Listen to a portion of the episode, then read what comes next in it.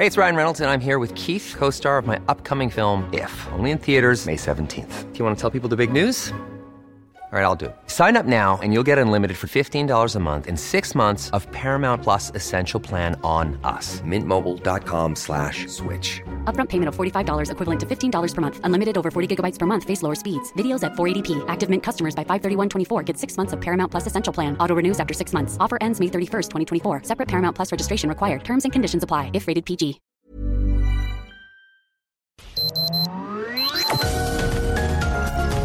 Heraldo Media Group presenta Sergio Sarmiento y Lupita Juárez. Información veraz y oportuna con un toque personal y humano. Por El Heraldo Radio, donde la H suena y ahora también se escucha.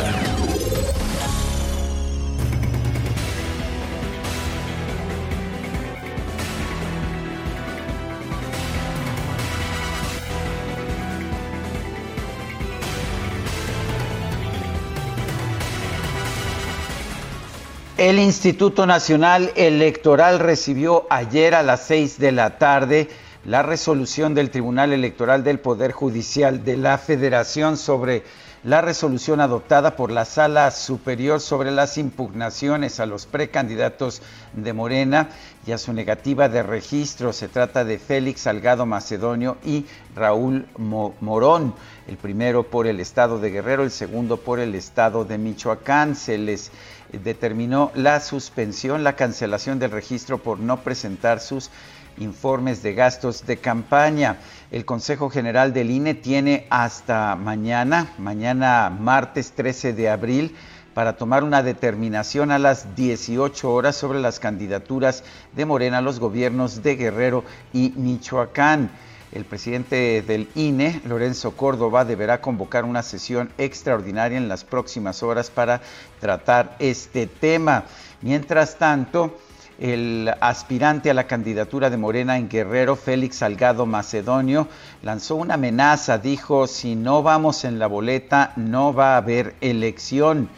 Y bueno, pues con este, en este ambiente tendrá que decidir el Instituto Nacional Electoral si acepta o no las candidaturas de Félix Salgado Macedonio y de Raúl Morón a los gobiernos de Guerrero y de Michoacán.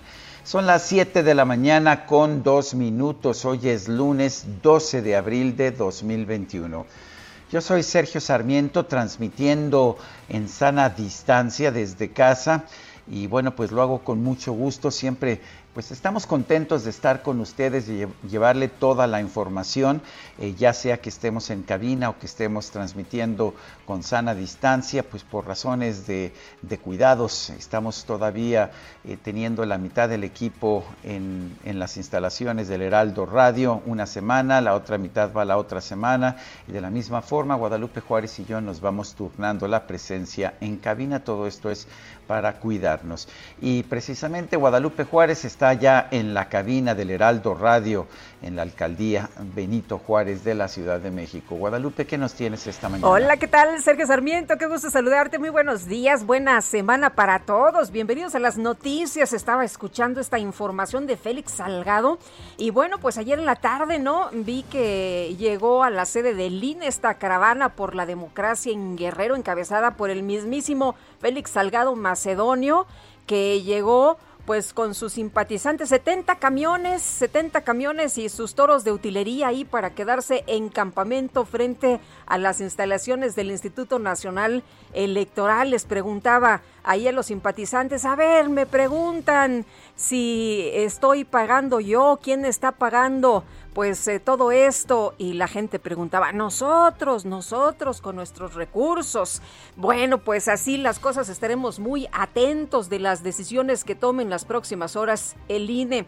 Y por otra parte, por otra parte, comentarles que una treintena de niños entre 6 y 11 años de edad tomaron las armas. No es la primera vez que vemos imágenes como estas se integraron a la Policía Rural de la Coordinadora Regional de Autoridades Comunitarias Pueblos Fundadores en el municipio de José Joaquín de Herrera, en la montaña baja de Guerrero. Dicen que pues el gobierno no les hace caso, que ellos tienen que enfrentar solos a la delincuencia organizada y lo que quieren es pues que la gente sepa, que el gobierno sepa, que el presidente Andrés Manuel López, si se comprometió con los, con, con, los pobres, pues que los atienda, porque dicen que no les ha hecho caso, así que los niños que se han quedado huérfanos allá en Guerrero, pues han tomado las armas y exigen al gobierno detener la delincuencia. Por segundo año consecutivo, este grupo de al menos de 30 niños fueron presentados como integrantes de la Policía Comunitaria,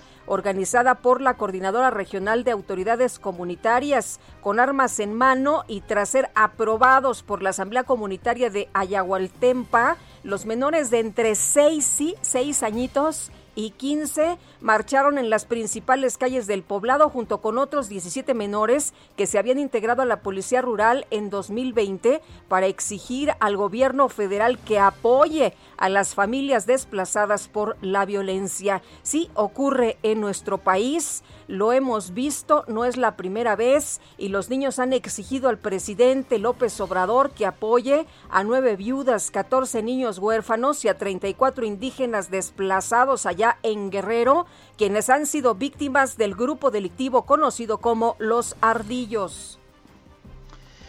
En otros temas, hoy lunes comienza la aplicación de la segunda dosis de la vacuna contra COVID-19 en la Ciudad de México a los adultos mayores de las alcaldías de Coajimalpa, Magdalena Contreras, Milpa Alta, Miguel Hidalgo y Azcapotzalco se buscará colocar 260.409 inyecciones y se aplicará el modelo de macro unidades vacunadoras. El director general de Gobierno Digital de la Agencia Digital de Innovación Pública, Eduardo Clark García, Destacó que para recibir la segunda dosis las personas deben llevar su identificación oficial, el comprobante de vacunación de la primera dosis o en su caso su CURP. También explicó que en estos puntos no se aplicarán primeras dosis. El titular de la Coordinación Nacional Médica del Instituto de Salud para el Bienestar, el INSABI, Víctor Hugo Borja Aburto, dijo que en Coajimalpa se tiene como objetivo aplicar 29.185 vacunas, en Milpa Alta 14.340 y en Magdalena Contreras 41.785. Son las 7 de la mañana con 6 minutos.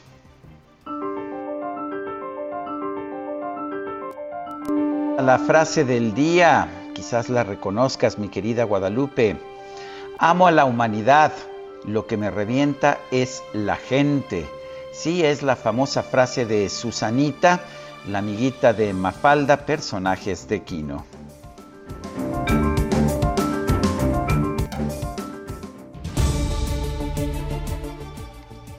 Bueno, y las preguntas. Este viernes pasado preguntaba en este espacio, ¿debe el gobierno controlar los precios de las gasolinas? Nos dijo que sí, 24.6%, que no, 70.1%, no sabemos, 5.3%. Recibimos 4.325 votos. Y esta mañana ya coloqué en mi cuenta personal de Twitter, arroba Sergio Sarmiento, la siguiente pregunta. Deben suspenderse las elecciones en Guerrero si Félix Salgado Macedonio no está en la boleta. Nos dice que sí, 7.1%, sí hay que suspender las elecciones, que no, 91.7%, quién sabe, 1.2%. En 39 minutos hemos recibido 1.299 participaciones. Las destacadas del Heraldo de México. Y ya está con nosotros aquí en la cabina Itzel González con las destacadas del Heraldo. Itzel, ¿qué tal? Muy buenos días. Lupita Sergio, Destaca Lovers, muy buenos días. Excelente lunes, lunes 12 de abril del 2021 para los niños, el último día de las vacaciones. Para nosotros. tienen consejo técnico, ¿verdad? Consejo técnico el día de hoy. Hasta mañana. No, hasta mañana, pero para los mortales, la gente común y corriente que trabajamos todos los días, ya estamos listos para iniciar nuestra semana, semana laboral. Un saludo a nuestra redactora del Heraldo de México, Olivia, que ya la cambiaron al turno de la mañana y que ya nos está escuchando desde las 6 de la mañana, puntual en el Heraldo Radio. Un saludo allá arriba a todos mis compañeritos de la redacción redacción que apreciamos mucho su trabajo desde temprano. ¡Sí! Sergio Lupita, amigos, muchísima información esta mañana en el Heraldo de México, así que comenzamos con las destacadas. En primera plana, amenaza Félix Salgado. Si no soy candidato, no hay elección. El aspirante por Morena en Guerrero llegó con su caravana a la sede del INE, donde amagó al instituto con juicio político a siete consejeros y con quedarse en plantón hasta que le restituyan su candidatura. País. Tercera versión. Extienden plan de vacunación. Inmunización de adultos mayores se prolonga a mayo. Para junio, la de 50 años y más, y hasta julio, los de 40 años, de acuerdo con el Plan Nacional. Ciudad de México, altavoces, ensayo exitoso de acuerdo a Claudia Sheinbaum. Casi la totalidad de las bocinas colocadas sobre 12.825 postes funcionaron adecuadamente. 3.2% será revisado. Estados, retorno escolar posible, ir a aulas en ocho estados. Campeche y Nayarit llevan avance en vacunas a docentes. Nuevo León, Coahuila, Veracruz, Tamaulipas, Oaxaca y Chiapas en semáforo verde. Orbe, vacunas chinas admiten baja eficacia. Estudian mezclar dosis de diferentes líneas técnicas y cambiar la cantidad. Meta, Liga de España al rojo vivo. Atlético de Madrid recupera el liderato, pero con una ventaja mínima sobre su escolta, el Real Madrid. Y finalmente, en mercados, en un año 10.9% aumenta la tortilla. Presionan al básico los incrementos en el gas y el precio del maíz. Sergio Lupita amigos, hasta aquí las destacadas del Heraldo. Muy feliz lunes. Igualmente, Itzel, muchas gracias. Muy buenos días. Bueno, son las 7 de la mañana, 7 de la mañana con 11 minutos. Vamos a, una, a un resumen de la información más importante.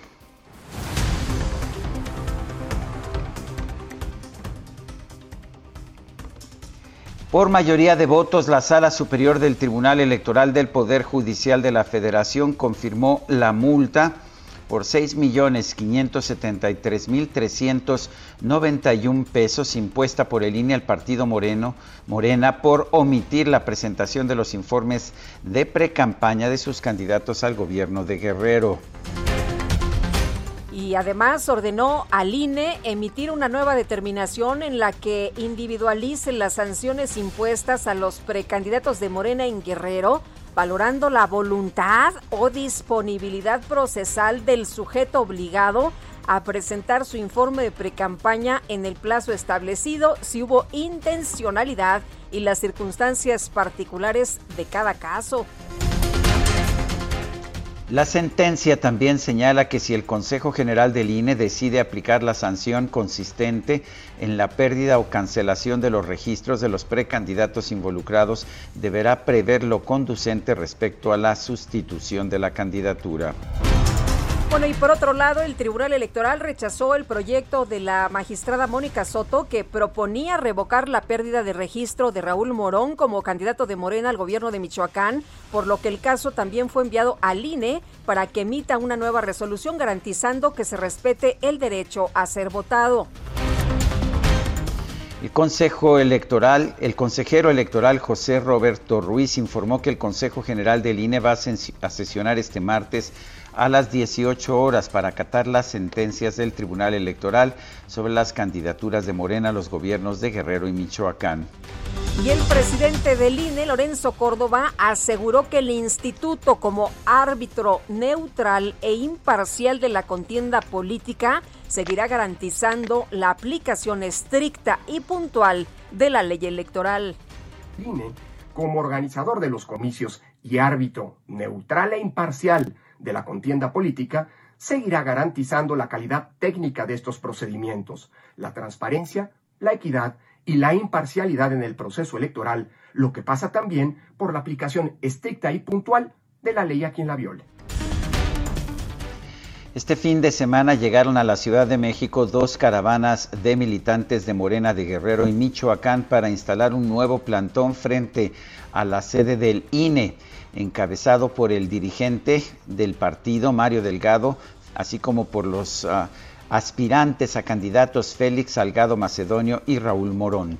Porque el pueblo de México ya decidió que siga adelante la transformación y que esa transformación la encabece Félix en Guerrero y que esa transformación la encabece Raúl Morón en Michoacán. Por eso venimos a decirle aquí, afuera de esta cueva de ladrones en que la han convertido Lorenzo Córdoba y Ciro Murayama.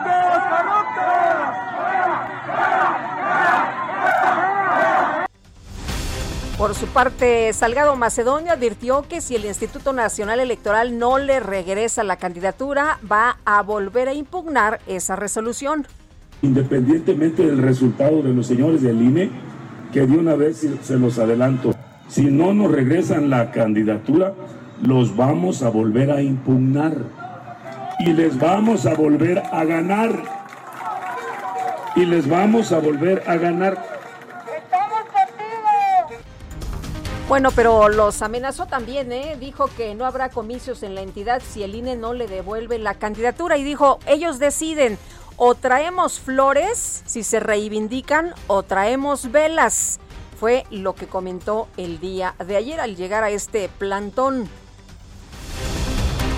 El senador de Morena, Martí Batres, acusó al presidente del INE, Lorenzo Córdoba, de actuar más como candidato que como árbitro electoral. Y la senadora Alejandra León Gastelum anunció su renuncia a Morena por el reparto de candidaturas en Baja California. Aseguró que no piensa solapar las porquerías que está haciendo Morena, traicionando y mintiéndole al pueblo. El dirigente nacional del PAN, Marco Cortés, afirmó que cada día hay más mexicanos amlopentidos. Eso es lo que dijo, amlopentidos por lo que en las propias en las próximas elecciones Morena va a enfrentar un voto de castigo por parte de los ciudadanos. Y la senadora Nestora Salgado exigió que el INE y los gobiernos municipales, estatales y federal protejan a los candidatos que van a participar en las próximas elecciones para evitar más asesinatos y agresiones en contra de los actores políticos. La Fiscalía Especial de Personas Desaparecidas informó que siete policías del municipio de Acatic, Jalisco, fueron vinculados a proceso por los delitos de desaparición forzada de personas y desaparición de personas agravada en relación con el caso de la familia Villaseñor que por cierto se habla no es el único caso que hay más personas en esta situación y la Secretaría de Seguridad Pública de Quintana Roo informó que desde este domingo asumió el control de la Policía Municipal de Tulum luego del caso de Victoria Salazar, esta persona salvadoreña que murió tras ser sometida por agentes del municipio. El colectivo Yo podría ser tu hija, Puebla, lanzó una campaña en redes sociales para exigir que se le dicte la pena máxima al feminicida de Mara Castilla, la joven veracruzana que desapareció tras abordar un transporte privado en 2017. Y el presidente López Obrador informó que este fin de semana realizó una gira de trabajo privada por el estado de Puebla para revisar los avances del programa Sembrando Vida y la entrega de fertilizantes a campesinos. El gobierno de la Ciudad de México informó que durante la prueba general de audio que se llevó a cabo este domingo se identificaron fallas en 413 altavoces del sistema C5.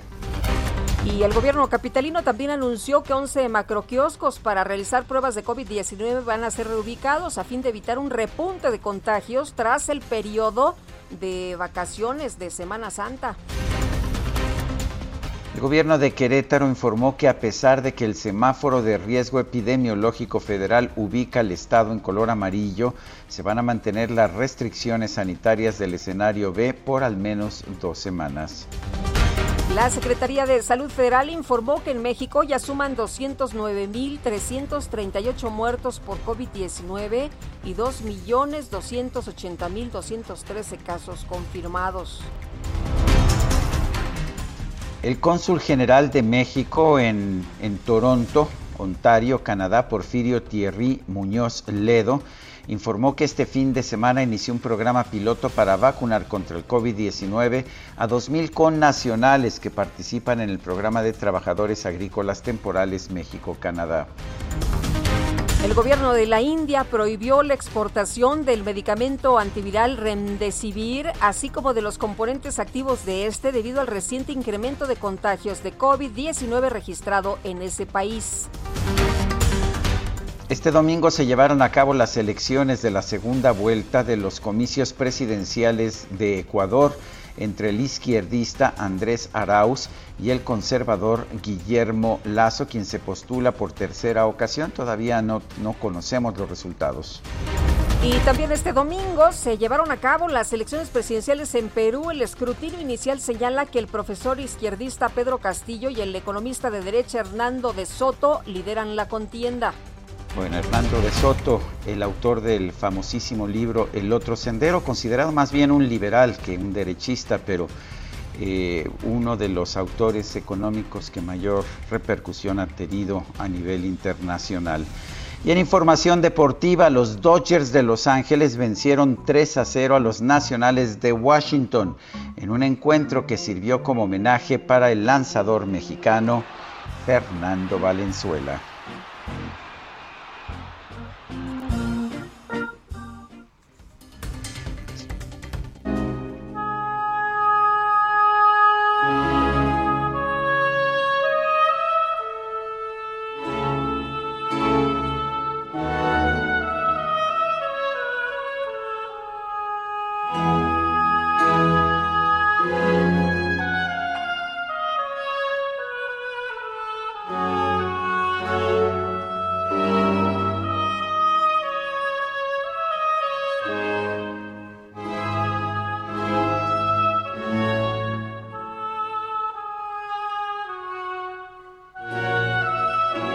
Hermoso clarinete. Estamos escuchando música de uno de los grandes de la música de todos los tiempos, Georg Friedrich Händel.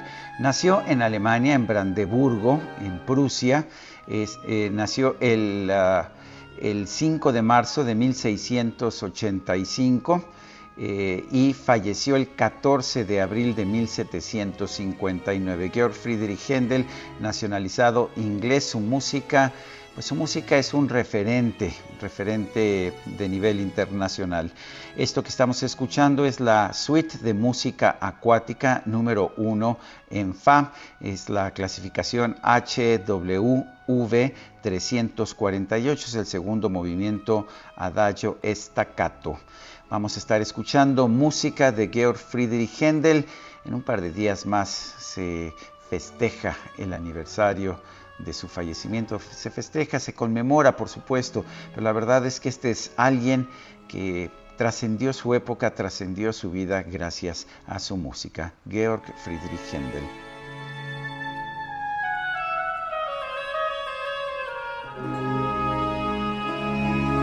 Bueno, y quisiéramos quedarnos otro ratito con la música, pero ya está listo Javier Ruiz. Vámonos por allá al poniente de la ciudad, allá en Santa Fe. ¿Qué hay por allá, Javier? Cuéntanos. Hola Lupita Sergio, ¿qué tal? Excelente mañana. Pues Lupita Sergio, el día de hoy comienza el segundo día de la segunda vacunación contra habitantes de COVID-19. Esto pues después de que la Secretaría de Salud lo diera a conocer. Mencionar Lupita que pues a pesar de que esta alcaldía es de Álvaro Obregón, pues en esta ocasión en la Expo Santa Fe se van a vacunar a todas las personas pues justamente de la alcaldía Coajimalpa mencionar también que pues a, comparación de los primeros de hace un mes que había un desorden, pues en esta ocasión pues sí se está más organizado. El día de hoy le toca a todas las personas que se vacunaron el 15 de febrero, es decir, un mes después, los, eh, hoy les toca a los que inicia con la letra A y B, y realmente pues bastante tranquila comparación de los, de los días anteriores. Mencionar también que estos centros abren a las 9 de la mañana, hicieron a las 5 de la tarde, sin embargo, en esta ocasión pues ya los accesos los están haciendo desde las 7 de la mañana a todas las personas. Las recomendaciones es que vengan en desayunados, que tomen sus medicamentos, también que pues traigan el papel o el comprobante donde pues eh, puedan comprobar que les aplicaron la primera vacuna y en general el avance todavía en este punto es bastante aceptable, al menos para quien transita sobre Carlos Lazo, dejando atrás la avenida Santa Fe y en dirección hacia Doctor Javier Barrio Cerda. En general el avance todavía es bastante aceptable. De momento, Lupita Sergio, el reporte que tenemos. Gracias, Javier. Buenos días, estamos atentos. Y vamos con Gerardo Galicia, está en la zona oriente de la Ciudad de México. Adelante, Gerardo.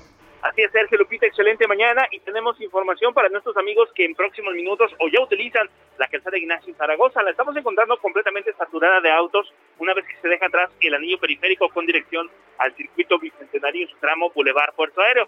La buena noticia es que ya alcanzamos a apreciar elementos de tránsito de la Policía Capitalina, por lo menos en su cruce con la avenida Canal de Río Churubusco, tratando de agilizar la circulación y en el sentido opuesto el avance mucho más rápido. Zaragoza, rumbo a la salida a Puebla, es buena alternativa, solo hay que manejar con precaución. Y por lo pronto, el reporte.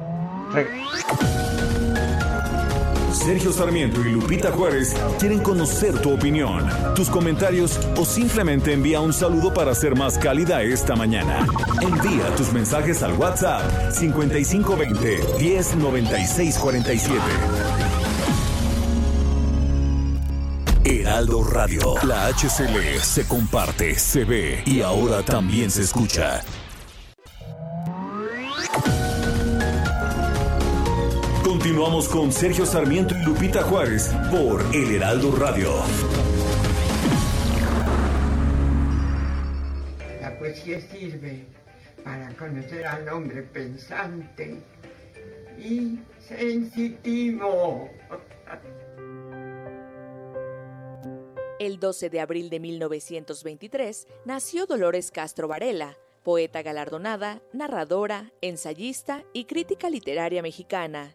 Fue en su época de educación secundaria que conoció a quien sería su hermana, amiga, compañera de letras y narradora mexicana, Rosario Castellanos. Juntas emprendieron estudios, primero en la Facultad de Derecho de la UNAM y después en la de Filosofía y Letras. Durante su juventud, perteneció al grupo de los ocho poetas mexicanos, llamado así por la antología que reunió su obra publicada por Alfonso Méndez Plancarte. Este grupo estuvo integrado por Alejandro Avilés, Roberto Cabral del Hoyo, Honorato Ignacio Margaloni, Efren Hernández, Octavio Novaro, Rosario Castellanos y Javier Peñalosa, con quien se casó y tuvo siete hijos. Fue fundadora de Radio UNAM y productora de diversos programas radiofónicos.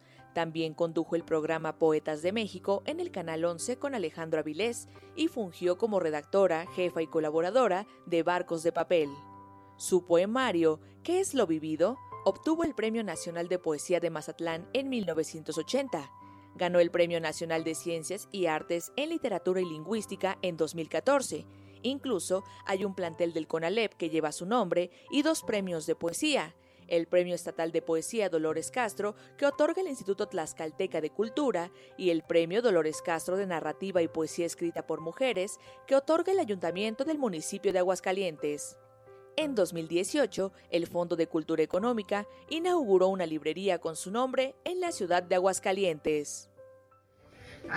Inteligente que tiene posibilidad de, por la sensibilidad, conocer mejor el mundo, en lo entrañable, en lo mágico, en lo maravilloso.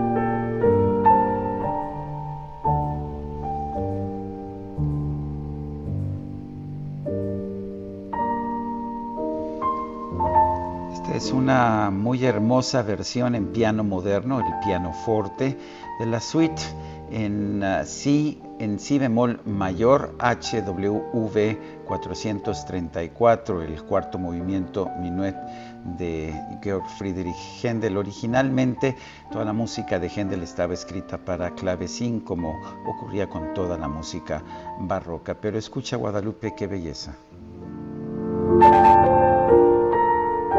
Qué bonita música, Sergio, y aprovecho para enviarle pues eh, un saludo a todos mis eh, compañeros de la escuela Carlos Septién. Muchas generaciones tenemos un gran cariño y admiración por nuestra maestra Dolores Castro.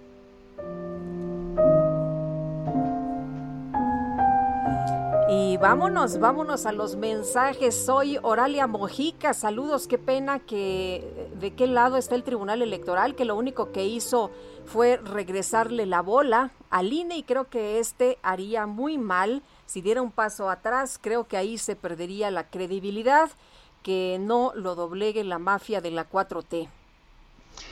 Dice Amy Shehoa, Salgado Macedonio olvida convenientemente con su declaración que él no es el pueblo y que el pueblo se expresa en las urnas. Lo único que le interesa, aparte del poder, es contribuir a dinamitar al INE porque le estorba Morena para fundar su dictadura lo escuchábamos ayer, ¿no? Que decía, esta candidatura no es mía, esta candidatura es del pueblo. Oye, dice Juan Carlos Ansúrez, hola mis reporteros favoritos, que les vaya bien, saludos desde Naucalpan. Pues muchos saludos a todos nuestros amigos por allá en el Estado de México. Son las 7 con 35 minutos. México sumó 209 mil 338 defunciones por COVID-19. Gerardo Suárez nos tiene la información oficial de la Secretaría de Salud. Adelante, Gerardo. Muy buenos días, Sergio Lupita. En México se acumularon 209.338 muertes confirmadas por COVID-19 126 más que el día anterior. Anoche la Secretaría de Salud informó que además se estima que ya hay dos millones cuatrocientos setenta y dos mil ciento sesenta y seis casos de coronavirus, mil trescientos cuarenta y dos más que el día anterior. También en esta conferencia vespertina, eh, la funcionaria de la Secretaría de Salud, Gabriela Nucamendi, indicó que ya son dos millones 69.821 personas las que tienen el esquema de vacunación contra COVID-19 ya completo, es decir, ya recibieron sus dos dosis y esto equivale todavía apenas al 1.6% de la población total en México o bien al 2% de la población de mayor de 16 años que se estima se vacunará en nuestro país ah, de aquí hasta marzo de 2022 y bueno el el grupo de población que lleva eh, el primer lugar en vacunación es el de los adultos mayores, los adultos de más de 60 años, pues en este caso ya se han vacunado a 8.7 millones de adultos mayores con al menos una dosis, es decir, que 58% de los adultos mayores en México ya tienen al menos una de las dos dosis que le corresponde de la vacunación y eh, finalmente en este balance diario la Secretaría de Salud indicó que continúa el reporte de casos a la baja eh, con un 17% menos casos reportados que en la semana anterior. Sin embargo, hay que recordar que el subsecretario Hugo López Gatel dijo que ya en estos días, a inicios de esta semana, se podría ver si esa tendencia cambió y eh, debido a la, a la movilidad por las vacaciones de Semana Santa, así que en estos días estará eh, bajo observación la tendencia de la epidemia de COVID-19. Este es el reporte que les tengo. Gerardo Suárez, muchas gracias. Buenos días. Bueno, y la jefa de gobierno de la Ciudad de México, Claudia Sheinbaum, aseguró que la aplicación de la vacuna contra COVID a otros médicos que no están en la primera línea está planteada en el Programa Nacional de Vacunación. La pregunta es como para cuándo. Jorge Almaquio, cuéntanos, buenos días. ¿Qué tal, Lupita? Sergio, amigo, muy buenos días. Así es. Y también comenté que hace poco salió publicado los siguientes pasos del Programa Nacional de Vacunación. Y compartió que pues viene programado ya a otros médicos que no están en la primera línea de COVID. Reconoció que hay muchos, muchos doctores, muchos médicos de instituciones públicas que aún no reciben la vacuna, por lo que apoyan la estrategia para que todos los habitantes reciban el biológico lo más pronto posible. Comentó ah, finalmente que todos tienen que ser inmunizados, pero hay que esperar el momento que les corresponda. Así lo dijo, escuchemos. A mí todavía no me corresponde ser vacunada, me tocará cuando sea el periodo de 50 a 59 años, que esperemos que sea así. El presidente el otro día planteó que este grupo de edad tocaría probablemente en mayo, pues me corresponde esperarme a mayo y estoy segura que están planteando el Programa Nacional de Vacunación la posibilidad de que estos médicos también se vacunen. En otro tema, la jefa de gobierno, Claudia Sheinbaum, aclaró que no, no habrá regreso a clases si no hay acuerdo con los maestros de la Ciudad de México. Integrantes de diversas organizaciones magisteriales manifestaron su inconformidad de esta propuesta de acudir en amarillo porque aseguraron que todavía el riesgo de contagio de COVID-19 no desaparece en este color. Sheinbaum Pardo expresó ante ello que no se tomará ninguna decisión que ponga en riesgo a los profesores sus palabras. Más vamos a poner en riesgo a un maestro, a una familia con una decisión y decir que no se va a hacer nada que no sea por convencimiento y trabajo y diálogo con eh, las maestras y maestros de la ciudad. Expuso además que junto con la Secretaría de Educación Pública y otras autoridades trabajan para tener un diagnóstico del estado en que se encuentran los planteles en la capital del país de todos de todos los niveles tras un año de pandemia. Escuchemos. Estamos trabajando con la Autoridad Educativa Federal, con la Secretaría de Educación Pública para colaborar en todo lo que sea necesario, con la Secretaría de Obras y Servicios y las alcaldías también, para que en el momento que se regrese a clases presenciales las escuelas estén en las mejores condiciones. Entonces, eh, se está tomando esto en cuenta, se está haciendo un diagnóstico de qué requieren las escuelas para que puedan estar pues en excelentes condiciones para el posible regreso a clases.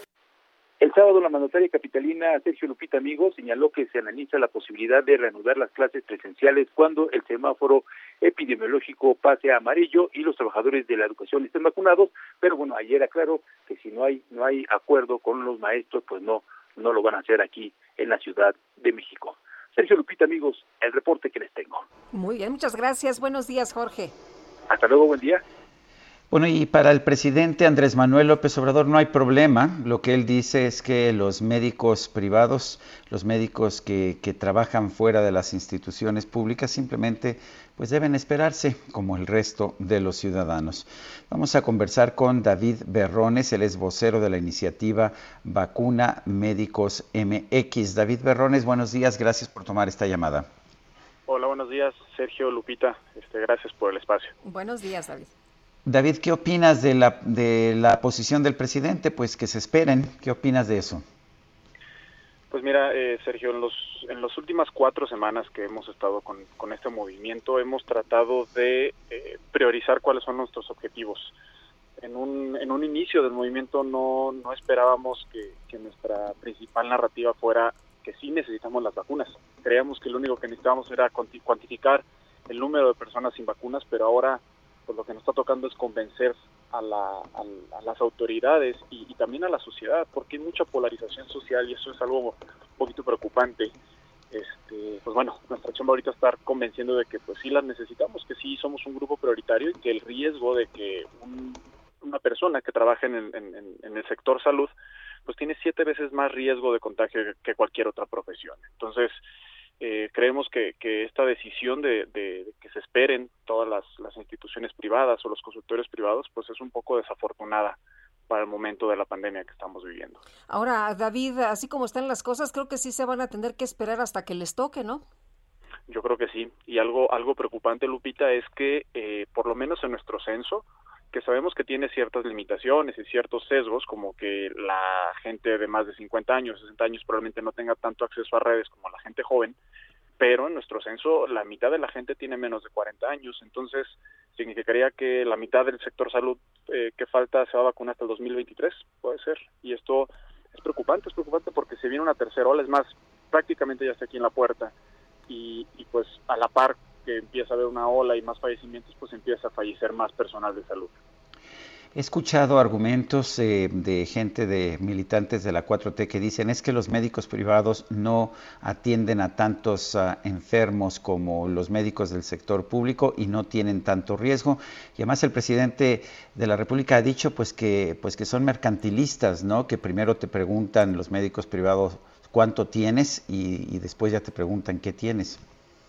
Claro, sí, eh, este, este discurso lo hemos estado escuchando mucho últimamente y esta, este espacio me gustaría también hacerle una invitación a la gente para que, para que abra un poco la, expanda un poco su mirada y vea que no todos los médicos privados son médicos eh, que son millonarios, que, que, que, viven con lujos. Hay mucho médico privado que trabaja en farmacias, en centros de salud, en consultorios pequeños. O sea, e, esta polarización no le está haciendo bien a nadie y, y pues está dejando atrás a mucha, mucha, mucha gente. Eh, David, hablabas de la polarización. Veía yo este fin de semana que en, en, una cuenta de, Twitter de Hernán Gómez Bruera decía que lo público siempre ha estado postergado en este país, que ha sido sinónimo de mala calidad, de abandono, que era una medida básica de justicia revertir esta lógica que sobreponía lo privado a lo público y que hoy primero estaba la salud pública y sus médicos y luego quienes lucran con la salud. Claro, esta, e, esta declaración, Lupita, es totalmente desafortunada. Esta, esta polarización no nos va a llevar a ningún lugar. Y, y, pues bueno, afortunadamente Hernán Gómez después se disculpó, eso pues tiene, tiene mucho, mucha fuerza, pero pues también eh, parte de esto es invitarlo a que no nada más se disculpe, sino que ahora también se sume a nosotros y, busque de, alguna manera ayudarnos, ¿no? que nuestra voz se siga expandiendo y que seamos considerados para el plan de vacunación. Ahora más que nunca es muy necesario. Eh, David, ¿qué se está haciendo en otros países del mundo? Por lo que yo sé, en Estados Unidos, todo el personal médico, público, privado, de cualquier tipo, incluso pues personal hasta administrativo en los hospitales fue vacunado primero. ¿Qué opinas? Eh, efectivamente, nosotros ahorita tenemos la gran fortuna que la medicina está ampliamente globalizada. Entonces nosotros tenemos acceso a, sabemos exactamente qué está pasando en todo el mundo en el momento real y sabemos que, bueno, Estados Unidos es un ejemplo, ¿no? Estados Unidos ha hecho todo bien este, con, el sistema de vacunación. Sin embargo, vamos a fijarnos un poquito más en países latinoamericanos o centroamericanos que podríamos muy probablemente nosotros compararnos a, exactamente a la par. Eh, por ejemplo, Costa Rica ya vacunó a todo su personal de, de, salud, Uruguay, Brasil está en eso, eh, Perú tiene un poco de problemas, pero al final de cuentas no, no se están excluyendo. O sea, los países donde no, donde no se ha terminado de vacunar el sector salud no es porque se excluya, sino porque están esperando y ya tienen su turno.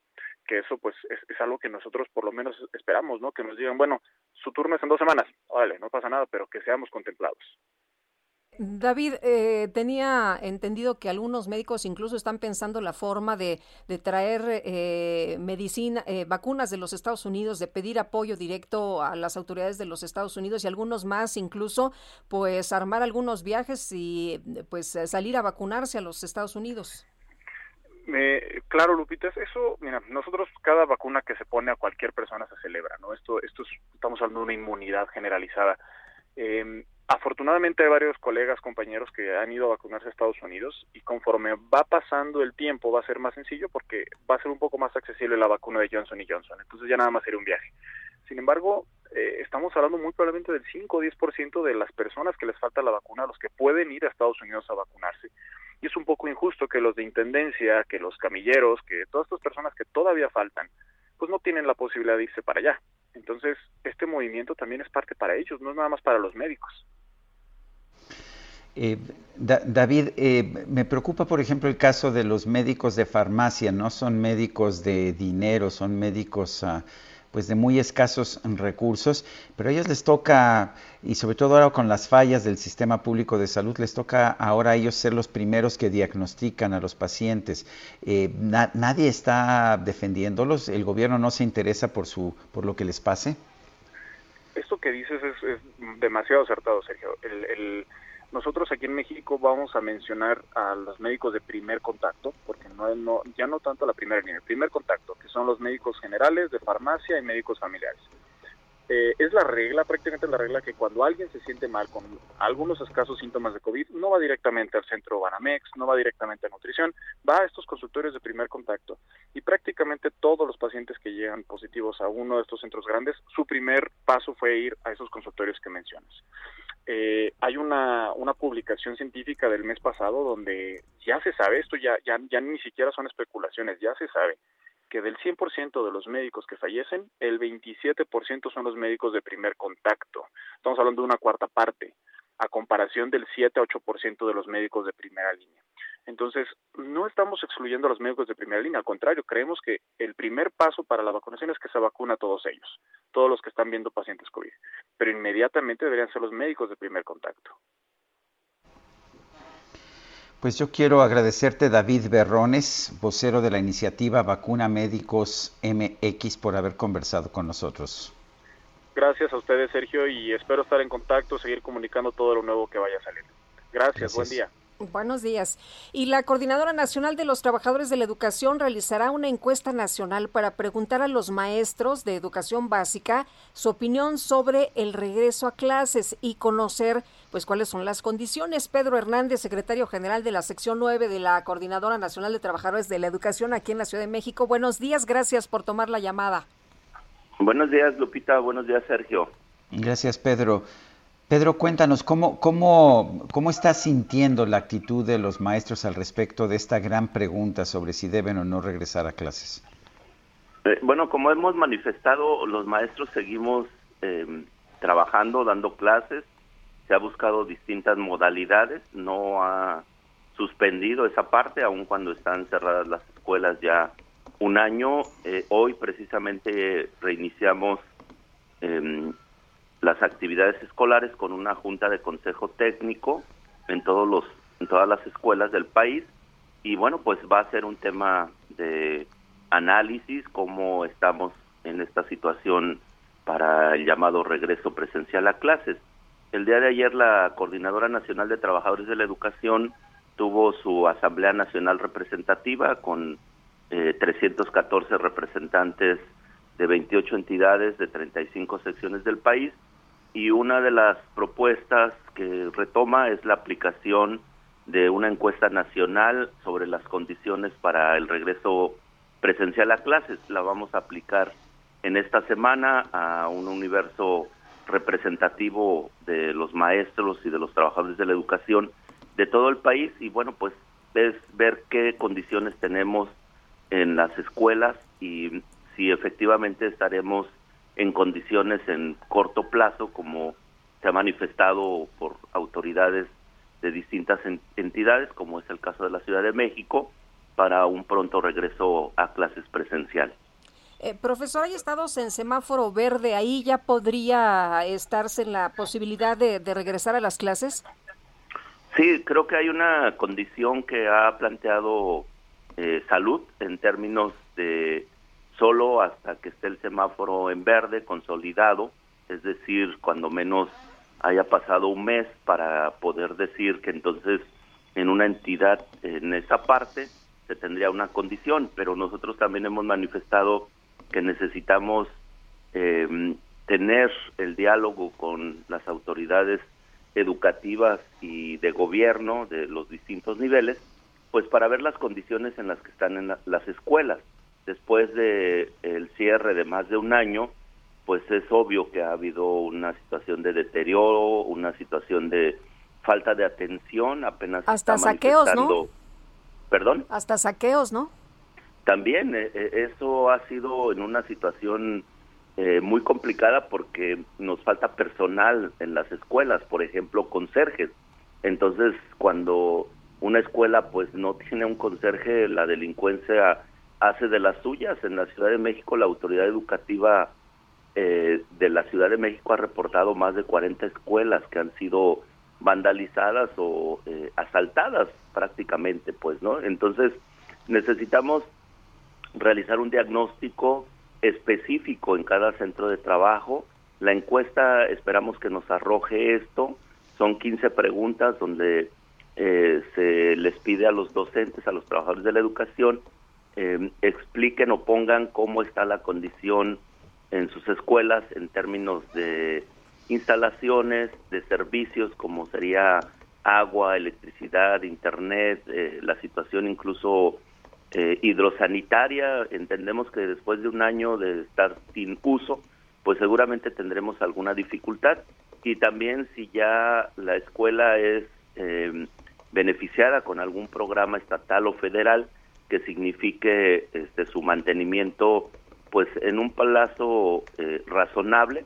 Y otra pregunta habla también o, cuestiona a los docentes cómo es su condición de salud. Escuchaba lo de las vacunas con atención y nos parece que sí es importante la vacunación a los docentes pero nosotros igual decimos que primero eh, la primera línea que son los médicos las enfermeras el personal de los hospitales. Nos parece que ahí es prioritario. Luego había un esquema de ir por grupos de edad y bueno, ahora se ha planteado eh, la vacuna a más de 3 millones de docentes que somos entre educación básica, media y superior.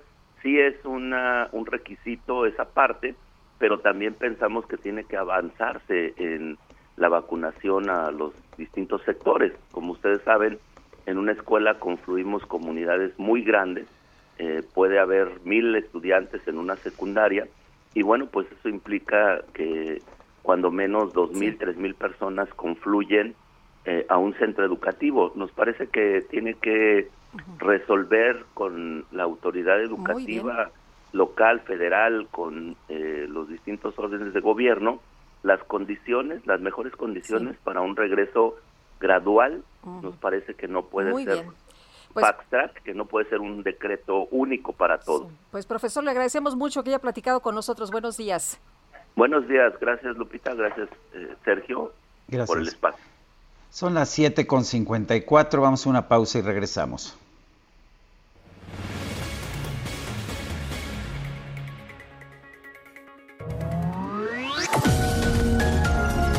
Sergio Sarmiento y Lupita Juárez quieren conocer tu opinión, tus comentarios o simplemente envía un saludo para ser más cálida esta mañana. Envía tus mensajes al WhatsApp 5520 109647. Heraldo Radio, la HCL se comparte, se ve y ahora también se escucha.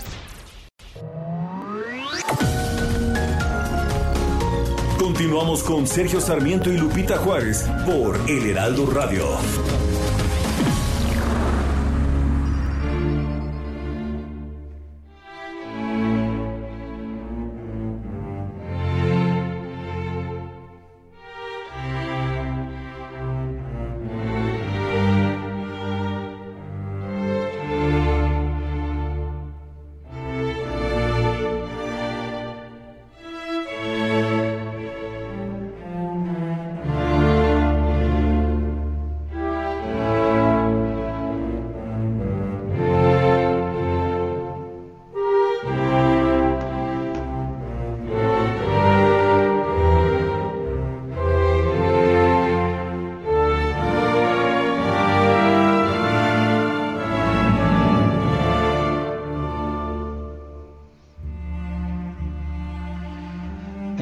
Gran majestuosidad en la música de Georg Friedrich Händel, el músico nacido en Alemania, nacionalizado inglés que estamos escuchando esta mañana.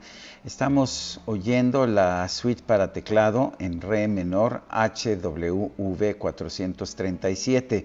Es el tercer movimiento Saraband que estamos escuchando en la interpretación de la Academia de St. Martin in the Fields bajo la dirección de Alexander Brigger.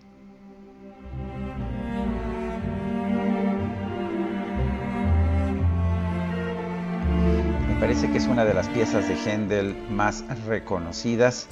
Eh, eh, si no mal recuerdo, estaba en una, en una película, una película muy importante Ahora me acuerdo del nombre de la película Guadalupe y la comparto contigo, nada más déjame acordarme, pero en fin, ¿qué, ¿algún comentario vas a hacer? Sí, eh, Sergio, pues tenemos, tenemos mensajes, pero mucha gente hablando esta mañana de lo hermosa que es la música, disfrutando precisamente lo que hemos estado escuchando. Y nos dice una persona en el auditorio, buenos días Lupita Sergio, el día viernes por la mañana me encontré una cartera en la plaza comercial Perisur. Tanto el dueño de la cartera y yo somos clientes de una institución bancaria a la cual hablé para comentar lo sucedido y ver si había la posibilidad de contactarlo. Me comentaron que me marcarían en una hora y hasta el momento no me han contactado. Quiero creer que es por el tema de privacidad de los datos. Ustedes me podrán ayudar a anunciarlo para ver si puedo contactar al dueño, pues tal vez con el nombre, ¿no? Si nos pasa el nombre de la persona, tal vez eh, podríamos... Va a ser más fácil, sí. hacerlo más sencillo. Ya me acordé la película en la que aparece esta zarabanda, esta zarabanda de, de Händel para, para clavecín, para música, para teclado, es Barry Lyndon, del inglés Stanley Kubrick, uno, un filme, una película una película muy, sí, muy, muy buena, pero además, híjole, como cuántos años tendrá esa película? Pues por lo menos 30 Como 30 años, ¿no? Es, una gran película, muy pero buena. esta Saraband de Händel le da una unidad, pues una unidad narrativa a la película que es extraordinaria.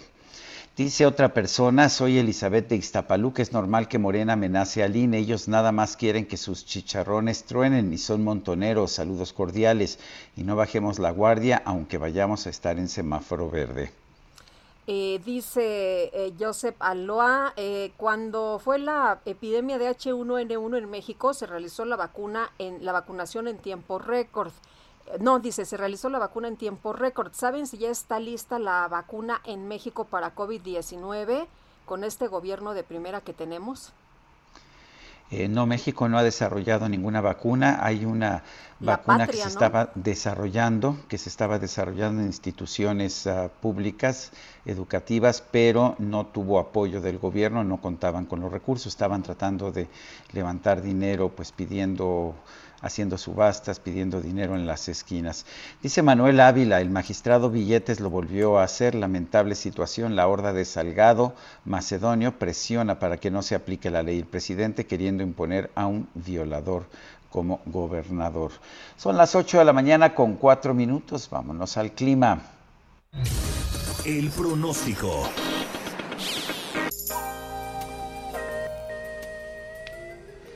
Patricia López, ¿cómo estás? Buenos días. Hola, ¿qué tal? Muy bien. Muchas gracias, Sergio y Lupita. Los saludo con gusto a ustedes y a todos los que nos escuchan. Les comento que este día un nuevo frente frío, el posible número 50, se aproximará a la frontera norte de México e interaccionará con una línea seca sobre Coahuila y con inestabilidad de la atmósfera superior, incrementando la probabilidad para lluvias, descargas eléctricas, vientos fuertes y granizadas en Coahuila, Nuevo León y Tamaulipas, en donde también existen condiciones para la posible formación de torbellinos o tornados en el norte de dichas entidades. Por otro lado, un canal de baja presión, el calentamiento diurno y la entrada de humedad proveniente de ambos océanos generarán lluvias y tormentas en el centro, oriente y sureste del territorio nacional. También les comento que seguirán las altas temperaturas, esto debido a la onda de calor eh, afectando los estados del oriente, occidente, sur y sureste de México, así como la península de Yucatán, con temperaturas máximas de 40 a 45 grados centígrados en 11, eh, en 11 estados de la República Mexicana. Eh, también les digo que aquí en la Ciudad de México se pronostica cielo parcialmente nublado por la mañana y se espera el incremento de nubosidad hacia la tarde, con baja probabilidad para lluvias aisladas. La temperatura máxima estará oscilando entre 28 y 30 grados centígrados y la temperatura mínima para el día de mañana al amanecer de 13 a 15 grados centígrados. Sergio Lupita, este es el reporte meteorológico. Regreso con ustedes. Gracias y muy buenos días. Muchas gracias, muchas gracias por esta información, Patricia. Hasta luego. Bueno, y hay que estar atentos porque el presidente anunció apenas hace unos días que mañana daría una buena noticia sobre la vacuna patria que se desarrolla en el país contra el COVID-19, esta vacuna elaborada por científicos mexicanos, así que estaremos muy atentos. Y por otra parte, en el municipio de José Joaquín Herrera, en Guerrero, aproximadamente pues 30 niños de entre 6 y 15 años de edad tomaron las armas y se integraron a la Policía Rural de la Coordinadora Regional de Autoridades Comunitarias Pueblos fundadores. No sé si ustedes han visto este video impresionante con estos niñitos sosteniendo las armas y anunciando que van a mandar, ya sabe usted a dónde, a los delincuentes, a la delincuencia organizada, porque el gobierno no los apoya. Y Juan Martín eh, Pérez García es director ejecutivo de la Red por los Derechos de la Infancia en México y a quien saludamos con gusto esta mañana. Juan Martín, gracias por platicar con nosotros. Buen día. Muy buen día, Lupita, Sergio, gracias por esta oportunidad.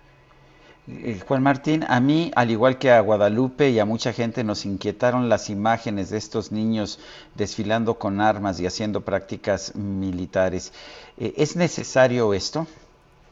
Claramente no es necesario. Eh, bueno, las policías comunitarias en el estado de Guerrero ya hace al menos 30 años tienen autoorganización pero particularmente en los últimos años han sido víctimas de ataques de grupos criminales que están tratando de tomar control territorial presuntamente para el cultivo de eh, amapola y otro tipo de sustancias.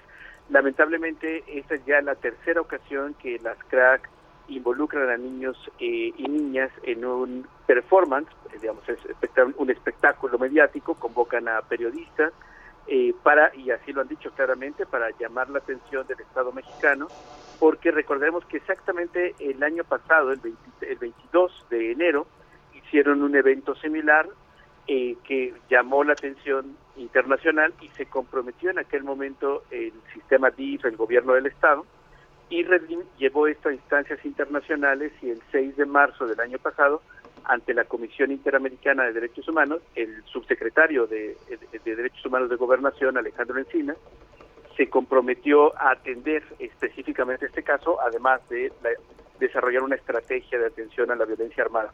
Porque lamentablemente estamos hablando de Guerrero, pero esto está ocurriendo en todo el país.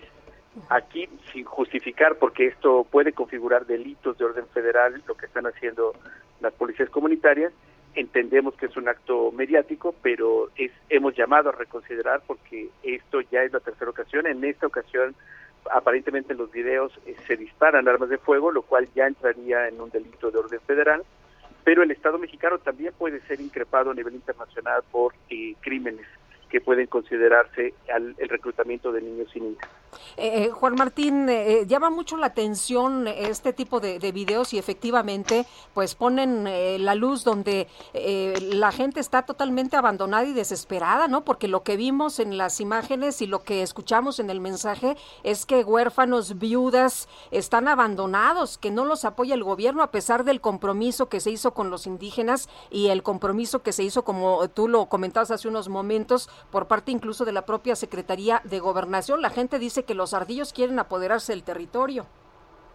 Sí, creo que eh, hemos estado insistiendo y volvemos a hacer el llamado eh, a que se pueda tener una respuesta articulada de parte del Estado mexicano. Esto no es un tema del municipio, ni, ni siquiera del propio Estado, es un tema que implica la federación.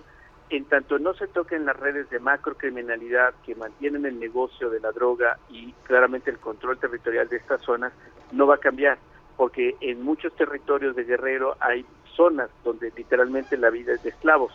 Esto implica que en ocasiones desde el centro del país no miramos estas realidades, pero que son parte de nuestro territorio, parte de nuestro país, y este llamado urgente que hace esta organización tenemos que atenderlo, reiterando que no es correcto, que se están cometiendo actos eh, de violaciones a la ley, pero sobre todo que es la responsabilidad del Estado mexicano de coordinarse para poder dar eh, la seguridad que necesita esta zona. Eh, Juan Martín, eh, la gente de allá y me consta porque, porque he estado allá y la gente me dice que no le tiene confianza a las policías federales, esto era antes de los tiempos de la Guardia Nacional, y que por lo tanto se tienen que defender a sí mismos. ¿Qué opinas de eso? lamentablemente es correcto, este Sergio. Este, también nosotros tenemos mucha cercanía con estos territorios y lamentablemente, eh, como he comentado, las autoridades ya se pierde la línea entre ser parte de los grupos criminales y ser la misma autoridad. Eh, y esto no es solamente un tema municipal, insisto, es un tema estatal y no olvidemos que es la zona donde sucedió la desaparición de los 43 estudiantes de Ayotzinapa y llevamos ya mucho tiempo y, todas las historias que vamos conociendo, la, implicación de muchas autoridades de todos los órdenes y el gran negocio que representa el, eh, digamos, la, la, producción y distribución de drogas lleva a que incluso un caso tan grave y tan emblemático pues siga sin una resolución. Y en este caso, regresando a los niños, niñas y adolescentes, como ya han podido documentar ustedes, no hay futuro literalmente. Si quieren ellos incluso continuar sus estudios, no pueden ir al poblado siguiente que ya está bajo control territorial de este grupo criminal. Por ello es tan importante que se pueda pensar en una, una noción del gobierno federal, gobierno estatal y municipal y sin violentar su derecho como comunidades indígenas de tener su propia policía, porque es parte de lo que está en la Constitución, pero esto no puede ser aislado ni puede ser al gusto de lo que se les ocurra. Tiene que estar en el marco de las estrategias de seguridad del país y particularmente del respeto a los derechos humanos. Involucrar a niños, niñas con eh, actividades armadas o de violencia viola los derechos humanos y viola las leyes. Ahora, eh, algo también preocupante que mencionabas, en, no, no solamente en esta comunidad y no solamente en Guerrero, sucede en otras partes del país. Efectivamente, tristemente es todo el territorio nacional. El pasado 6 de marzo del año pasado en eh, Haití, en la reunión con la Comisión Interamericana, pudimos mostrar cómo esto es un tema que ha ido creciendo a lo largo del tiempo. Lamentablemente, y sin importar el cambio de administración, seguimos teniendo una omisión dolosa de parte de las autoridades, donde saben cuál es su responsabilidad, tienen identificados incluso a funcionarios y redes criminales, pero pues hay un negocio detrás que impide que se pueda tocar, o claramente incapacidad también. Eh, cualquiera de, las que sean las, las, explicaciones, se está trastocando la vida de millones de niños y niñas que no pueden tener un proyecto de futuro, ni siquiera la posibilidad de definir si salen a divertirse, si salen a caminar, a jugar, cruzar otra comunidad para ir a la escuela, porque los grupos criminales ya tienen control territorial en prácticamente todo el país. Pues ¿Cuál debe ser la actitud del gobierno federal mexicano? ¿Qué debe hacer? ¿Qué puede hacer en estas circunstancias? Sergio, es muy complejo, pero es tan sencillo como cumplir con la ley. Si cumpliéramos las leyes que tenemos, ni siquiera hay que crear más. Nos falta, por cierto, nos falta tipificar el reclutamiento, que eso está pendiente ya en, en el Congreso. Pero si cumpliéramos con la ley de generar mecanismos de articulación para atender a esos niños, si se cumpliera con los compromisos que se tuvieron el año pasado, con, específicamente con esta comunidad, para poder atender a, atender a los niños y niñas, las cosas serían distintas. El reclamo que están haciendo por tercera ocasión este grupo es que pese a los compromisos que hicieron con el gobierno del Estado, el gobierno federal y el sistema DIF local, no se ha cumplido absolutamente nada. Juan Martín, muchas gracias por platicar con nosotros. Bueno, nos dijeron que no eran iguales, ¿no? Que iban a hacer las cosas de manera distinta, pero, pero parece que que nada ha cambiado para esa comunidad. Lamentablemente muchas cosas efectivamente no son iguales, parece que están siendo peores. Y el tema es que estamos hablando de la ley y de obligaciones como funcionarios y funcionarias públicas. No es un tema de voluntad, discreción, gusto, es hay que cumplir con la ley.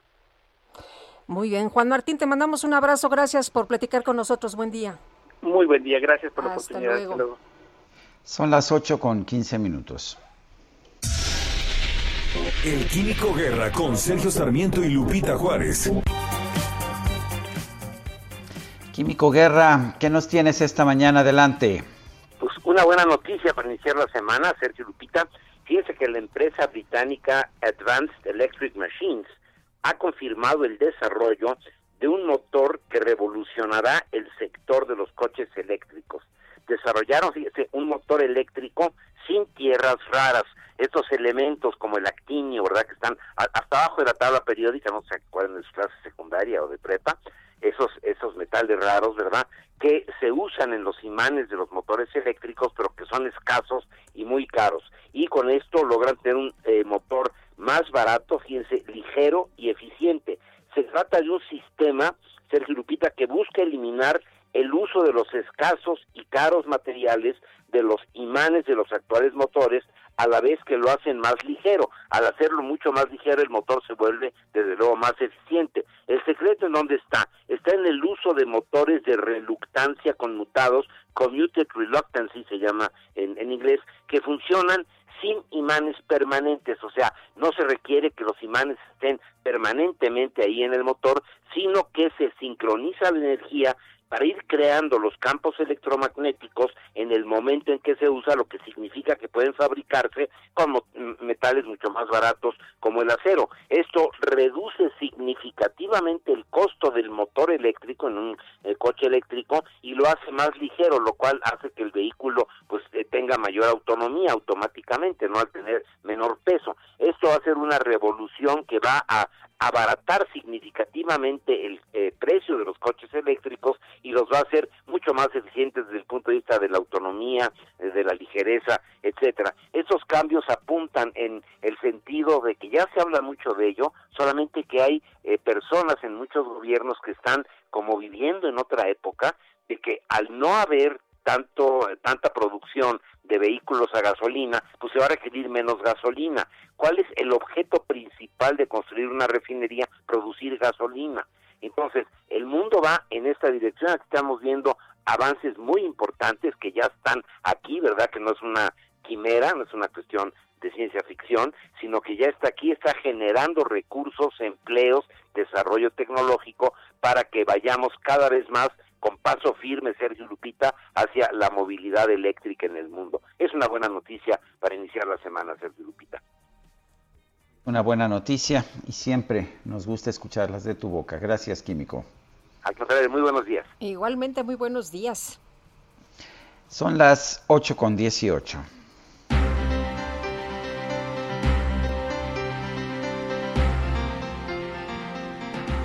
Bueno, pues en los especiales de la silla rota, fíjese usted, pagan 175.8 millones de pesos por medicamentos que no compró el INSABI. Vamos a escuchar a Jorge Ramos, a quien saludo esta mañana, periodista de la silla rota. Jorge, ¿cómo te va? Muy buenos días. Lupita, ¿qué tal? Muy buenos días, Sergio, auditorio.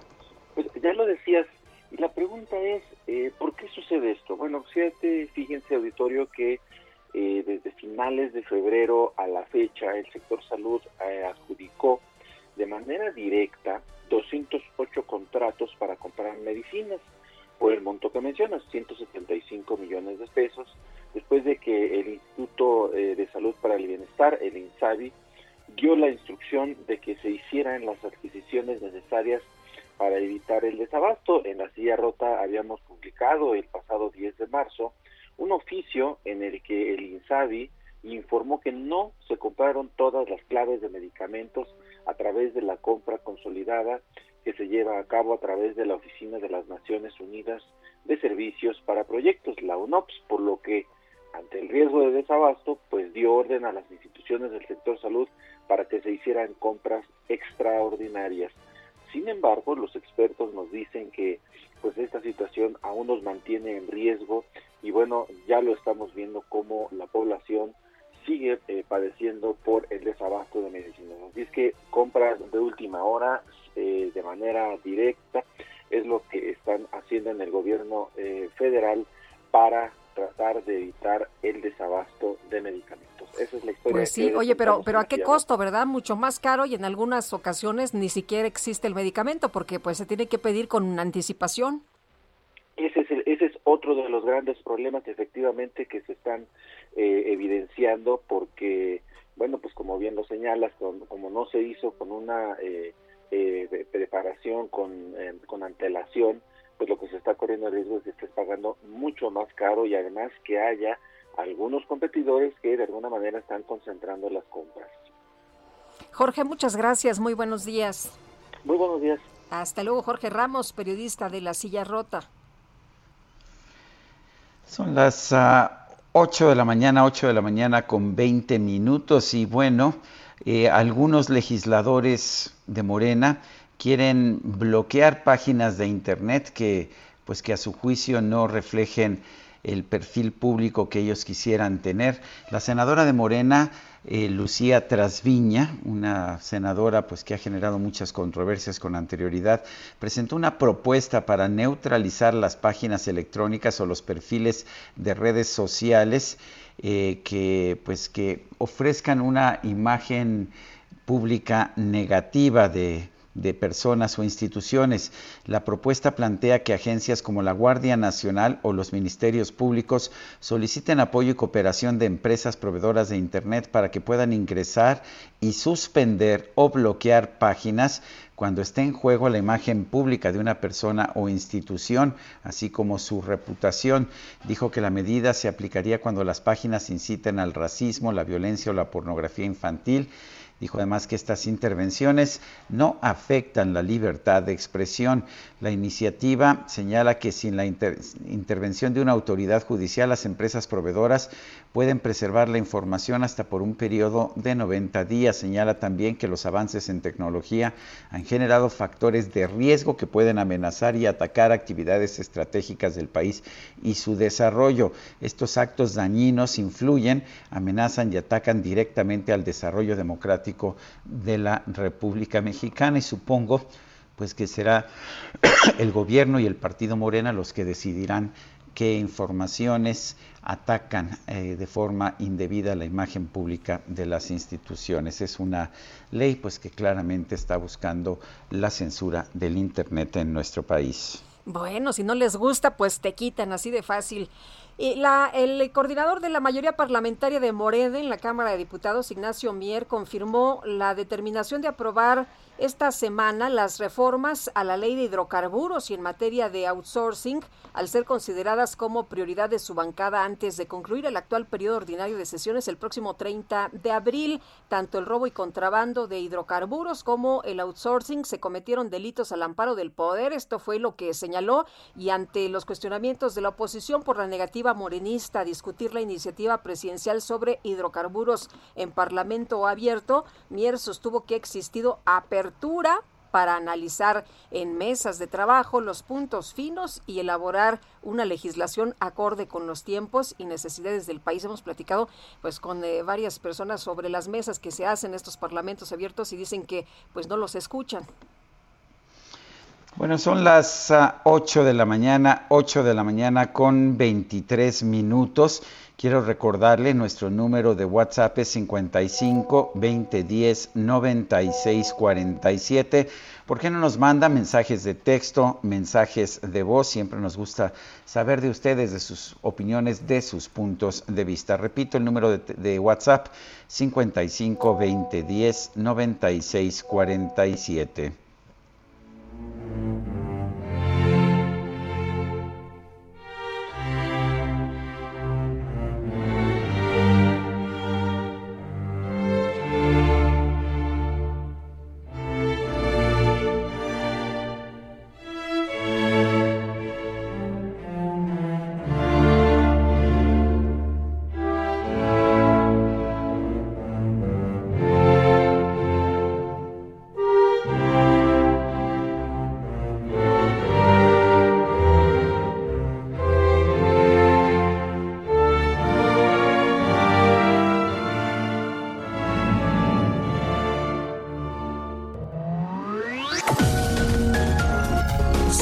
Y Lupita Juárez quieren conocer tu opinión, tus comentarios o simplemente envía un saludo para ser más cálida esta mañana. Envía tus mensajes al WhatsApp 5520 109647. Heraldo Radio, la HCL se comparte, se ve y ahora también se escucha. Continuamos con Sergio Sarmiento y Lupita Juárez por El Heraldo Radio. Jaque Mate con Sergio Sarmiento.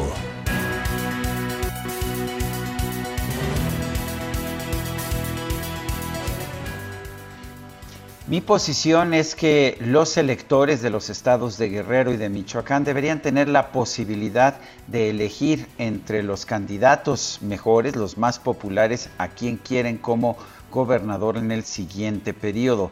Sin embargo, el artículo 214 del Código Federal de Instituciones y Procedimientos Electorales no deja lugar a dudas establece que si un precandidato incumple la obligación de entregar su informe de ingresos y gastos de precampaña, no podrá ser registrado legalmente como candidato.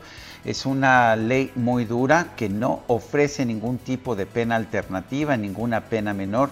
La única pena que establece es el retiro de la candidatura. ¿Por qué tenemos leyes con, este, con estas disposiciones tan radicales?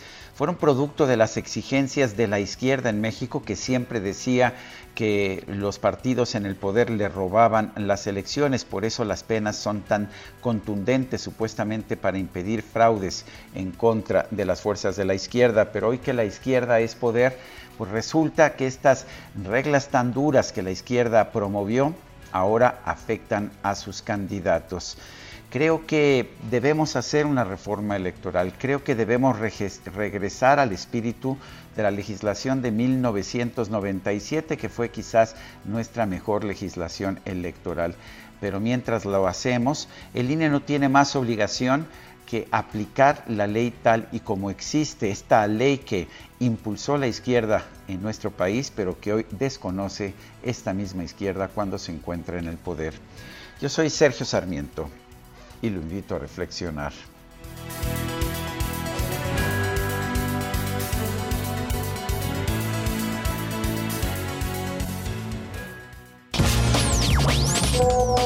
Buenos días, Sergio y Lupita.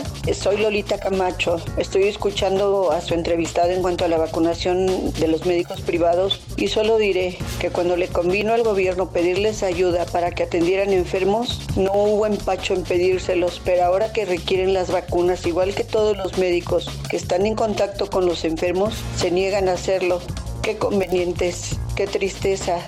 Y la verdad es que, bueno, todos los médicos, ya sea del sector privado o público, se exponen lo mismo. Pero el Señor no lo ve, ojalá pueda dormir tranquilo.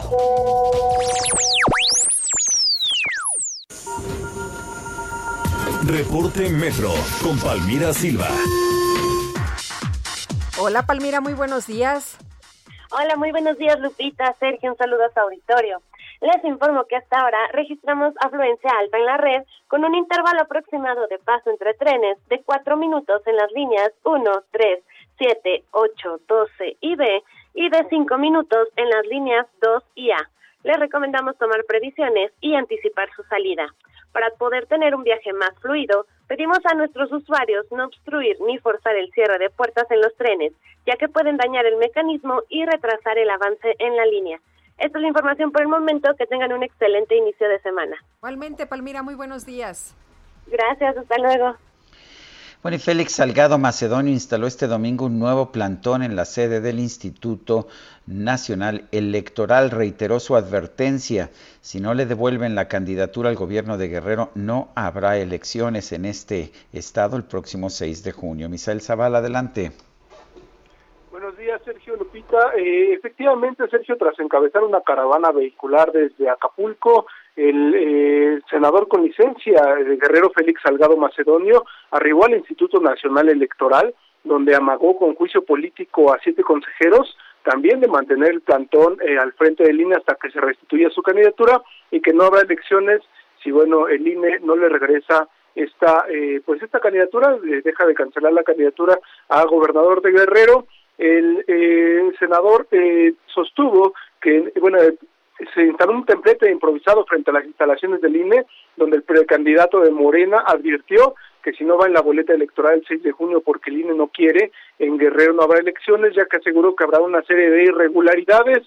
Dijo también, incluso entre broma, que si lo van a multar, y sería una multa de 5 o 6 millones de pesos, pues ya los va a pagar como, con el salario de gobernador y pues que se lo vayan descontando.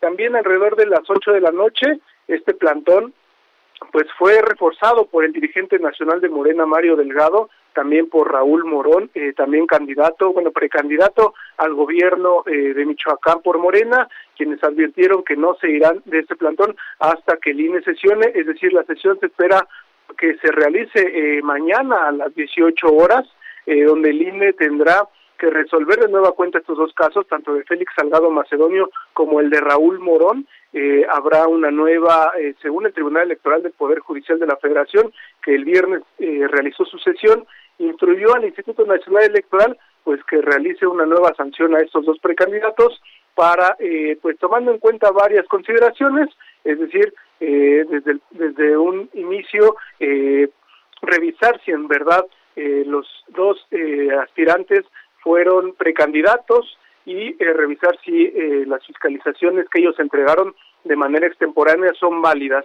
Eh, esperemos eh, mañana la sesión del INE, del Consejo General del INE, para tratar estos dos temas. Mientras tanto, el plantón al frente de ese Instituto Nacional Electoral se mantiene por parte de los morenistas. Bueno, Misael Zavala, muchísimas gracias. Fuerte abrazo. Gracias, Sergio.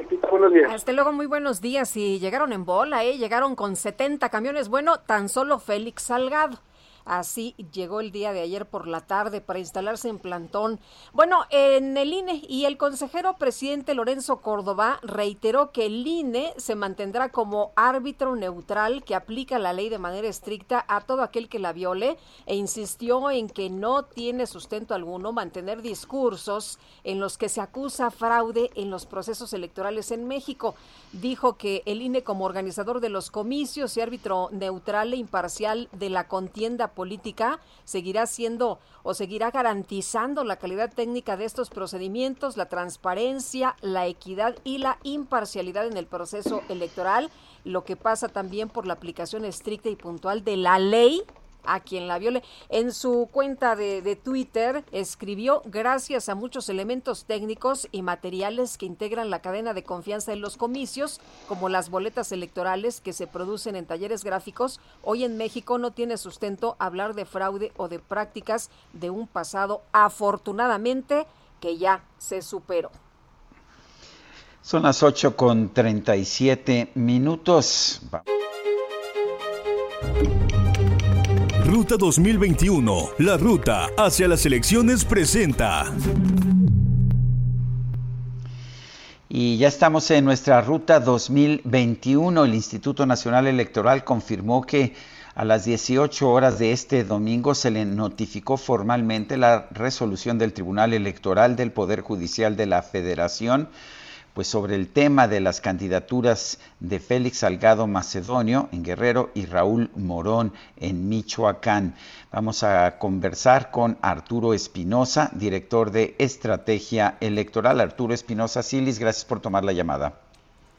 Muy buenos días, Sergio. Muy buenos días, Lupita. Me da mucho gusto poder platicar con ustedes. Primero vamos a los procedimientos, Arturo. ¿Qué pasa ahora? ¿Qué tiene obligación de hacer el INE? Eh, ¿Cuál es el mandato que le está pidiendo el Tribunal Electoral y qué esperas? ¿Y para cuándo esperas la resolución? A ver, vamos.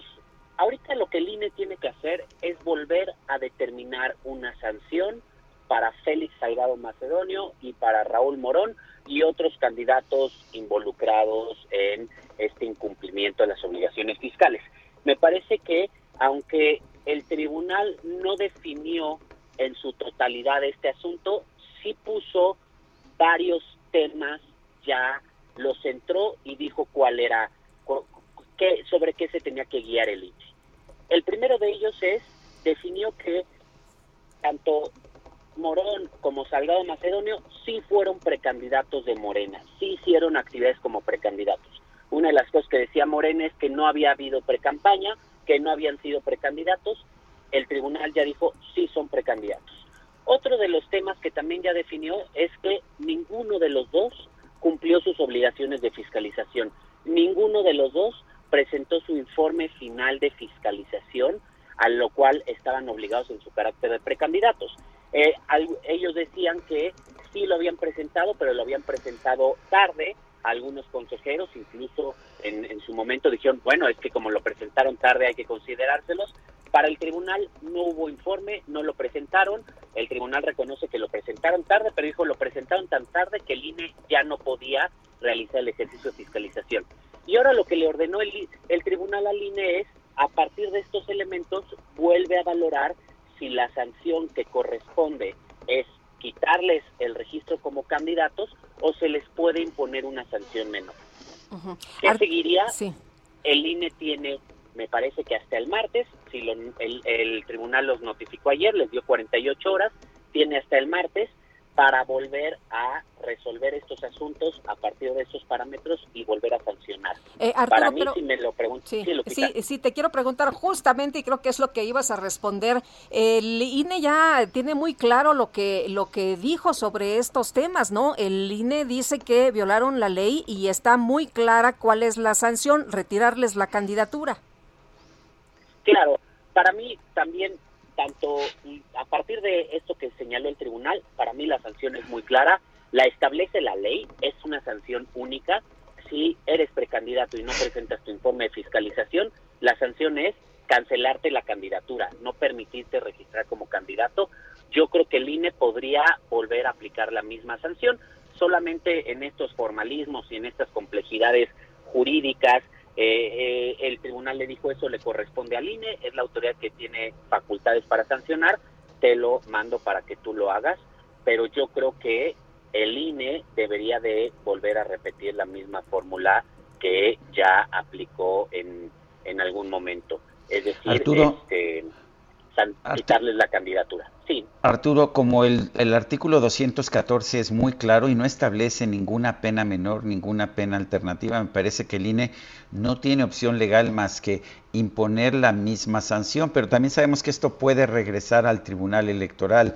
Eh, y es un tribunal electoral, digamos, más garantista o incluso más cercano a Morena. ¿Qué piensas que pueda ser la decisión final si, pues, si el INE, como estamos viendo en el artículo 214 del Código de Procedimientos, Instituciones de Instituciones y Procedimientos Electorales, tiene que volver pues, a aplicar ese artículo 214? Claro, a ver, es que te voy a explicar, Sergio, por qué es una sanción única, porque la sanción es para, para el partido lo sancionan con una multa porque no cumple con la fiscalización, pero para el candidato la sanción es que no pueda ser candidato, justamente. Al candidato, pues si lo multas, ya multaste al partido, ¿no? Eh, ¿qué, ¿qué, otra sanción puede ser? Que, que se le quiten días de campaña, digamos, no, no hay una sanción intermedia, es tú no cumples con la ley, no puedes acceder a una candidatura, me parece que es una regla muy clara y esa sanción hay que verlo claro, no solamente es para el partido, que al partido ya lo multaron y esa multa la confirmó el INE, es una sanción para el candidato porque las obligaciones de fiscalización sí el partido las tiene que cumplir, pero el candidato también las tiene que cumplir y aquí hubo un descuido. Desde luego a lo que resuelva el INE tendría que regresar a la sala superior o podría regresar a la sala superior ya nada más para efecto de ver si la sanción es justa o no es justa.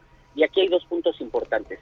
Uno, el tribunal sí le dijo al INE que en caso de cancelar la candidatura, prevea lo que sea necesario para que el partido político pueda sustituir esa candidatura, es decir, poner a otro candidato o candidata. Y esto es importante porque Mario Delgado en algunas declaraciones ha dicho que no tienen plan B, pues yo creo que tendrían que empezar a pensar en un plan B, quién va a ocupar el lugar si Morón y Félix Salgado Macedonio no son los candidatos.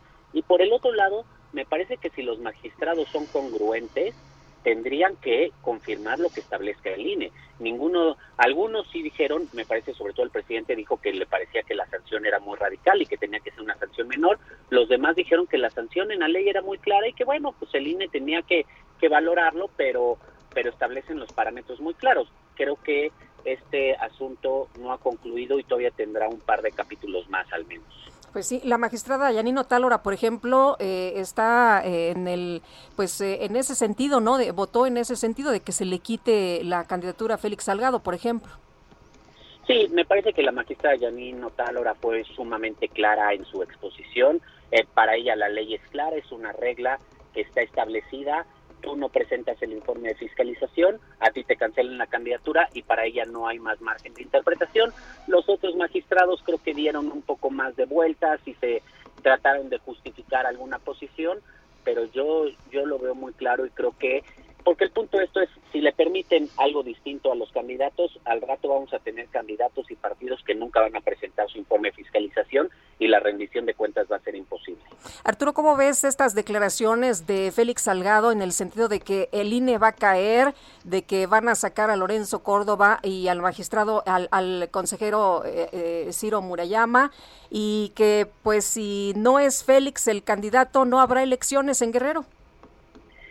Bueno, la verdad es que me parecen unas declaraciones radicales y por momentos irresponsables. Creo que está en su juego de comunicación, está en, en su estrategia de amenazas, de intimidación, como, como eh, ya lo conocemos, pero me parece que lo que está haciendo el INE es aplicando la ley. Ojo, una ley que deriva de una reforma que fue exigencia de entonces el PRD y muchos de los cercanos a Andrés Manuel López Obrador después de las elecciones de 2012.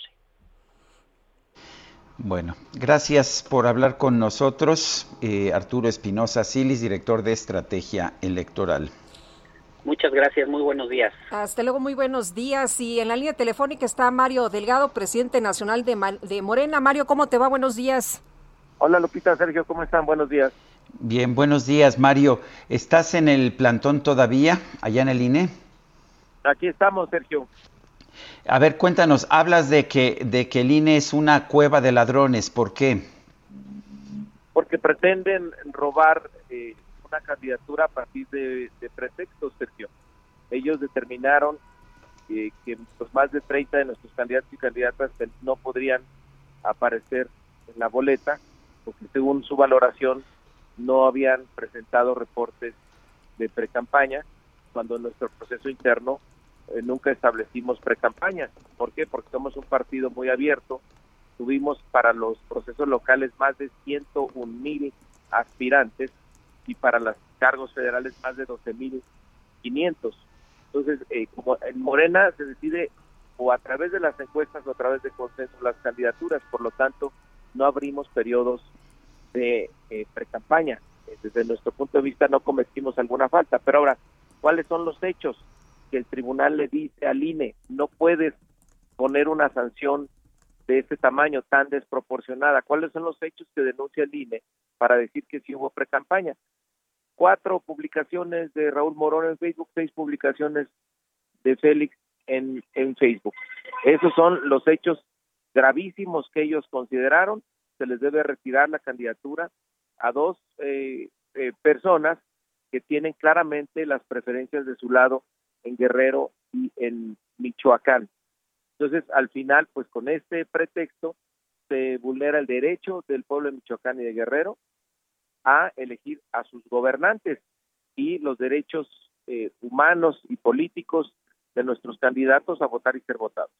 Eh, Mario, ¿no está clara la ley? ¿Consideras que no es clara la ley cuando menciona que sí hubo precampaña y sí hubo precandidatos y, debe retirarse las candidaturas a estos dos eh, candidatos? Bueno, a, a, todos los que mencionas, pero en especial se ha tenido mucha atención en ellos dos. Sí, bueno, eso no dice la ley, Lupita, pero lo que dice el tribunal justamente es que la ley tiene que aplicarse de manera proporcional a los hechos. Entonces, vámonos a los hechos.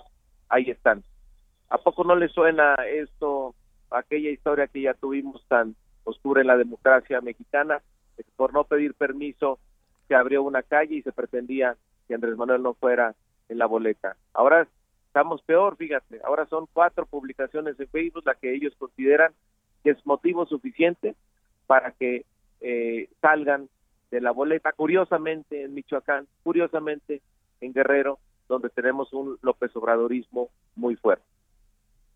Eh, Mario, el propio tribunal dice que, sí hubo precampaña y el artículo 214 del COFIPE, del Código Federal de Instituciones y Procedimientos Electorales, solamente establece como pena para la omisión en la entrega de, de informes de precampaña la cancelación del registro. ¿No sería un momento de considerar algún candidato alterno? No, no tenemos plan B porque justamente el tribunal Sergio, atendiendo a lo que tú dices, eh, en el fondo eh, cuestiona la constitucionalidad de, ese artículo, porque toda sanción debe ser eh, proporcional a la falta. Nosotros insistimos en que no tuvimos pre-campaña, porque cuando tú eres, cuando tú registras un precandidato, Sergio Line justamente te abre una cuenta para la fiscalización. Tenemos consultas a los órganos electorales locales donde se le pide informar si nuestro partido registró al precandidato y los mismos órganos electorales actuales, eh, electorales locales, perdóname, confirman de que no tenemos registros de ningún precandidato. Nosotros nunca registramos precandidatos en, ante el INE y esto no es una sorpresa. Lo hablamos con ellos todo el tiempo por las características de nuestro proceso, de que es un proceso completamente abierto. Estamos hablando más de eh, 113 mil aspirantes que, hemos tenido para este para este 2021.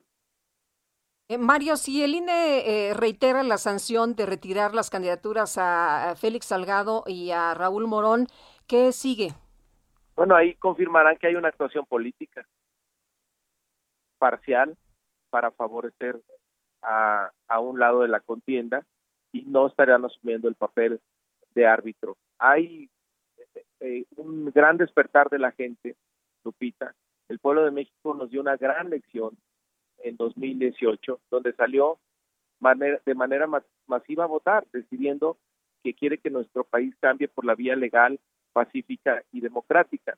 No podemos permitir una regresión de ese eh, tamaño en estos tiempos, que unos cuantos consejeros, según eh, su criterio y con un claro interés eh, político, favorezca a unos y no a otros. Ellos deberían cuidar que haya elecciones libres, y transparentes, a transparentes y que transitemos en definitiva hacia una auténtica democracia. Cuando el INE canceló el registro o la propuesta de registro de México posible de Margarita Zavala, Margarita Zavala dijo precisamente lo mismo, que esto demostraba que el INE estaba actuando por criterios políticos. Cambiaron los criterios políticos, pero sigue siendo una agrupación política que a veces favorece a Morena, como en el caso de México Posible, y a veces a otros partidos? Pues nosotros estamos aquí evaluando claramente cómo hay una intencionalidad, Sergio, de alterar la contienda electoral eh, con estas decisiones que están tomando. Y tengo más ejemplos. Hay otro caso, el Luis Fernando Salazar en Torreón. Ayer estuve en Jalisco, donde el OPLE local está haciendo exactamente lo mismo que está haciendo acá el INE nos quieren bajar 25 candidatos a presidentes municipales que porque faltó una firma. Imagínate, así de absurdo es el, el, pretexto cuando pretenden, por esa supuesta falta administrativa, borrar por completo el derecho constitucional a votar y ser votado. Bien, pues Mario, ¿se van a quedar ahí en el plantón hasta cuándo? Pues hasta que tengamos respuesta. Ayer se notificó por parte del tribunal al INE a las 6 de la tarde. Desde ahí están corriendo 48 horas, eh, que esperemos no se llegue hasta el final y se resuelva eh, haciendo justicia antes. Lo único que pedimos es que los eh, consejeros se comporten a la altura del, del pueblo de México y con una actuación imparcial y en favor de nuestra democracia. Muy bien, pues Mario, muchas gracias por platicar con nosotros. Muy buenos días. Gracias, Lupita. Sergio. Hasta, luego, Mario Delgado, presidente nacional de Morena. Son las 8 de la mañana con 54 minutos, 8 con 54. Guadalupe Juárez y Sergio Sarmiento estamos en el Heraldo Radio transmitiendo con sana distancia. Yo me encuentro en estos momentos en casa en la alcaldía Cuauhtémoc. Guadalupe Juárez está transmitiendo desde la cabina del Heraldo Radio allá en la alcaldía Benito Juárez. Regresamos en un momento más.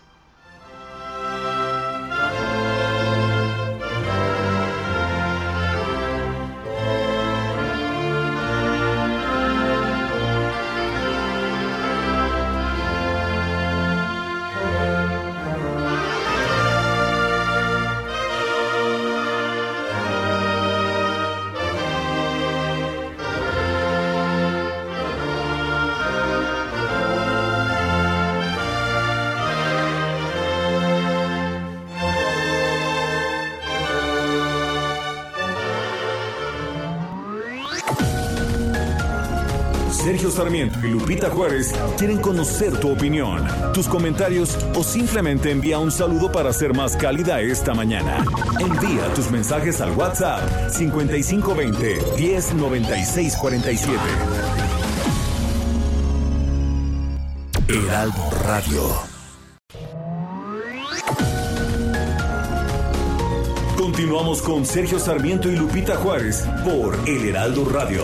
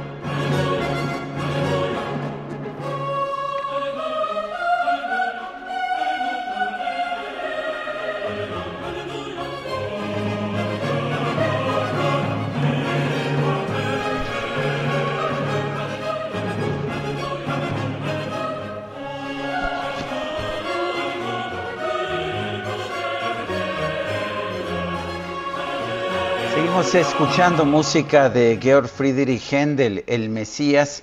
Es una de las obras magistrales de este compositor nacido en Prusia, en Alemania, y fallecido en Inglaterra. Esto que estamos escuchando es el Aleluya de esta obra fundamental de la música barroca, El Mesías.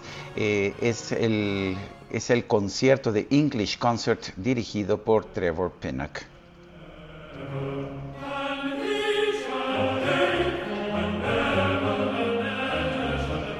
Bueno, y don David Castañón dice que está disfrutando mucho la música, dice que es bonito, bello, relajante.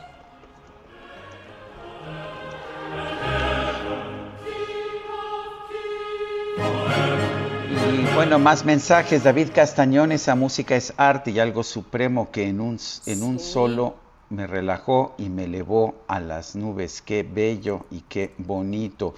Dice Iván Alonso de la Ciudad de México, les deseo un inicio de semana excelente, que no se le olvide al presidente que tenemos, eh, que lo atendieron y operaron en Médica Sur, un hospital totalmente privado en cirugía cardíaca. No fue para, no fue para meterse en un hospital del IMSS o del ISTE. Ojalá que los mexicanos nos demos cuenta de lo malo que es el partido dominante.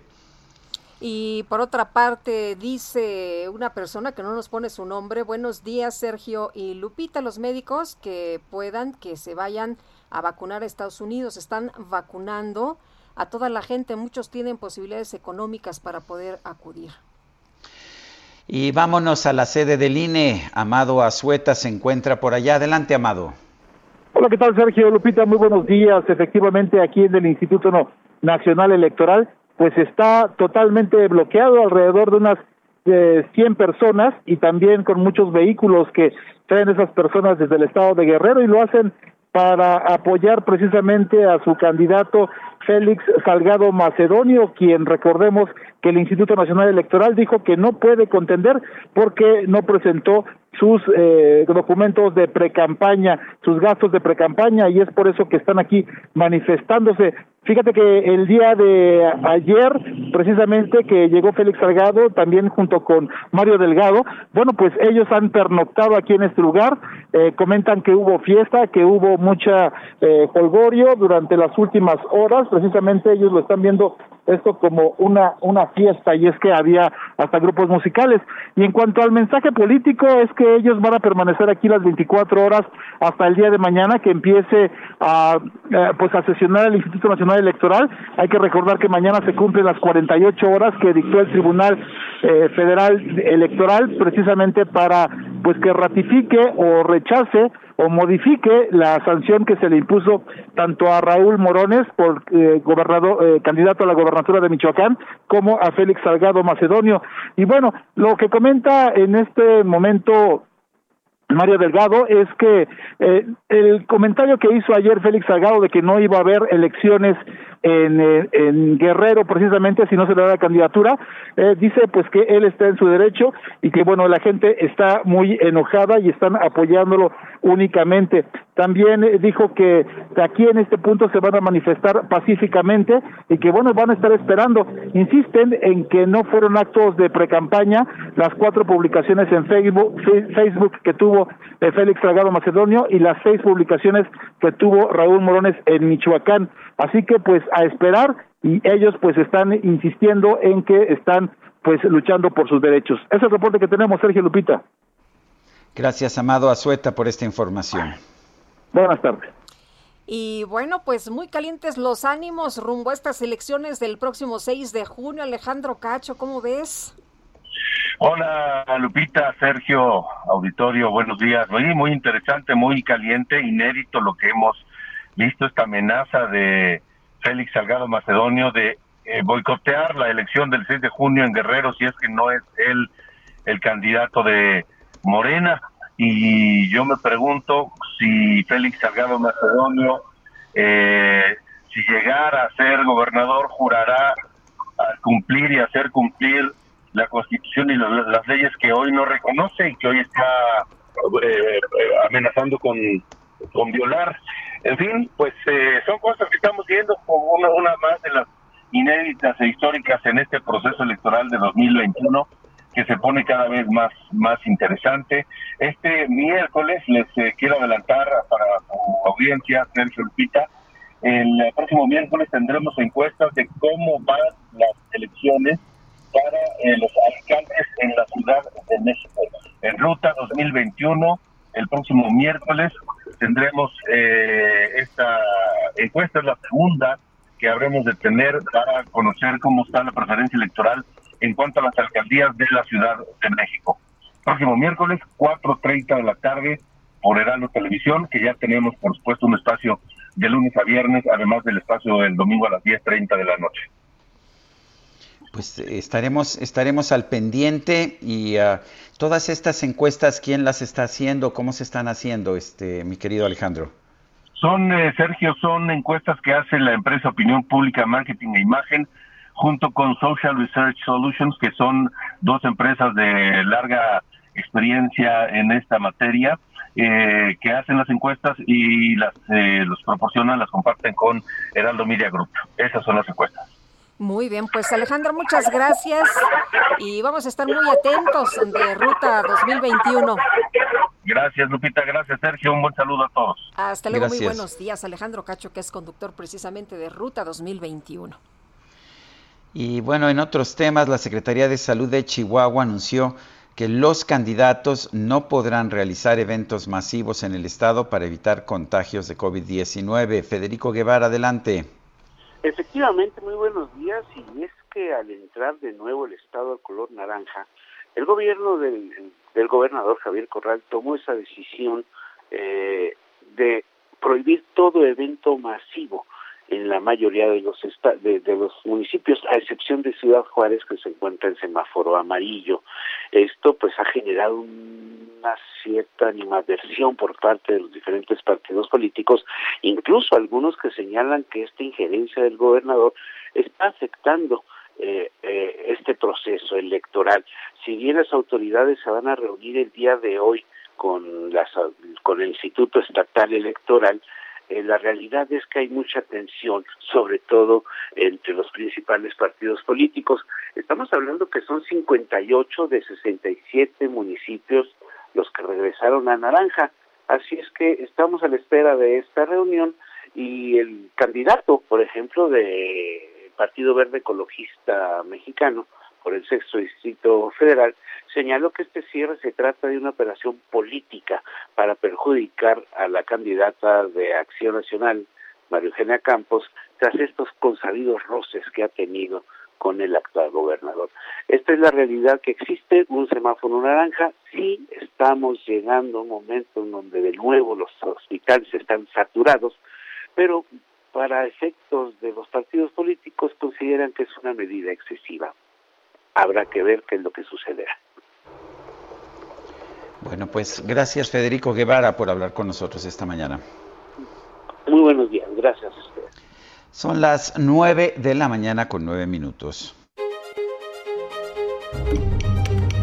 Ruta 2021, la ruta hacia las elecciones presentó. Bueno, y vamos a cambiar de tema. Y el restaurantino de Arnoldo es la primera serie de Latinoamérica que se produce por Disney eh, Junior específicamente para la plataforma Disney Plus. Y en, eh, pues aquí Ignacio interpreta, Ignacio Rivapalacio, a quien saludo con mucho gusto, interpreta al villano eh, Keno Malvati que es el maestro del disfraz, pero para que nos platique más de todo esto, Ignacio Rivapalacio, qué gusto poder escucharte. ¿Cómo estás? Buenos días. Buenos días, ¿cómo están? Ya los extraño. Sí, hombre, nosotros también.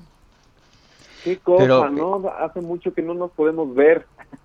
Así es, pero, pero afortunadamente podemos, uh, pues podemos hablar y podemos seguir uh, pues promoviendo estas expresiones eh, audiovisuales. Cuéntanos de El, Ristorantino de Arnoldo. Ay, pues es una serie que la verdad disfruté mucho hacer. Me fui a Argentina a grabarla y la verdad es que estoy bien orgulloso porque le está yendo muy bien en rating, pero no solo es importante lo del rating, sino que, como decías, fuimos la primer producción latinoamericana hecha 100% en Argentina eh, hicimos la apuesta de Disney para, para Disney Plus, porque pues Disney Plus nos decían así como, oye, va a salir una, una plataforma de Disney, pero te lo decían como de, bueno, va a salir una plataforma en un futuro y bueno, vamos a ver cómo nos va. Pero nunca imaginamos que iba a ser el tamaño de plataforma que es Disney Plus y que nos iban a ver en todos lados del mundo, o sea, que, que nos iban a ver millones de pantallas y que nos iban a doblar a muchos idiomas. Entonces, como que nosotros dijimos, ay, qué padre, cuando la, empezamos a hacer, dijimos, ay, qué padre, sí, para la, la, plataforma, pero wow, ha sido increíble eh, la respuesta del público alrededor del mundo y la verdad es que creo que nos está yendo bien porque hablamos de un tema en específico que todos nos identificamos con él, que es la familia. Y el momento de calidad de eh, ponerte a cocinarle a un familiar tuyo es el acto más amoroso que puedes hacer en la vida.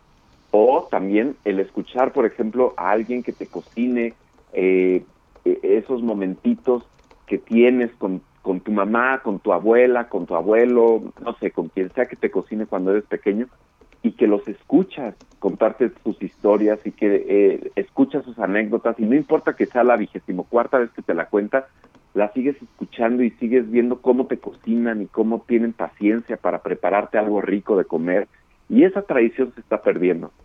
Oye, con todo este... ¿y eres el malvado? Aquí me toca ser malvado, sí.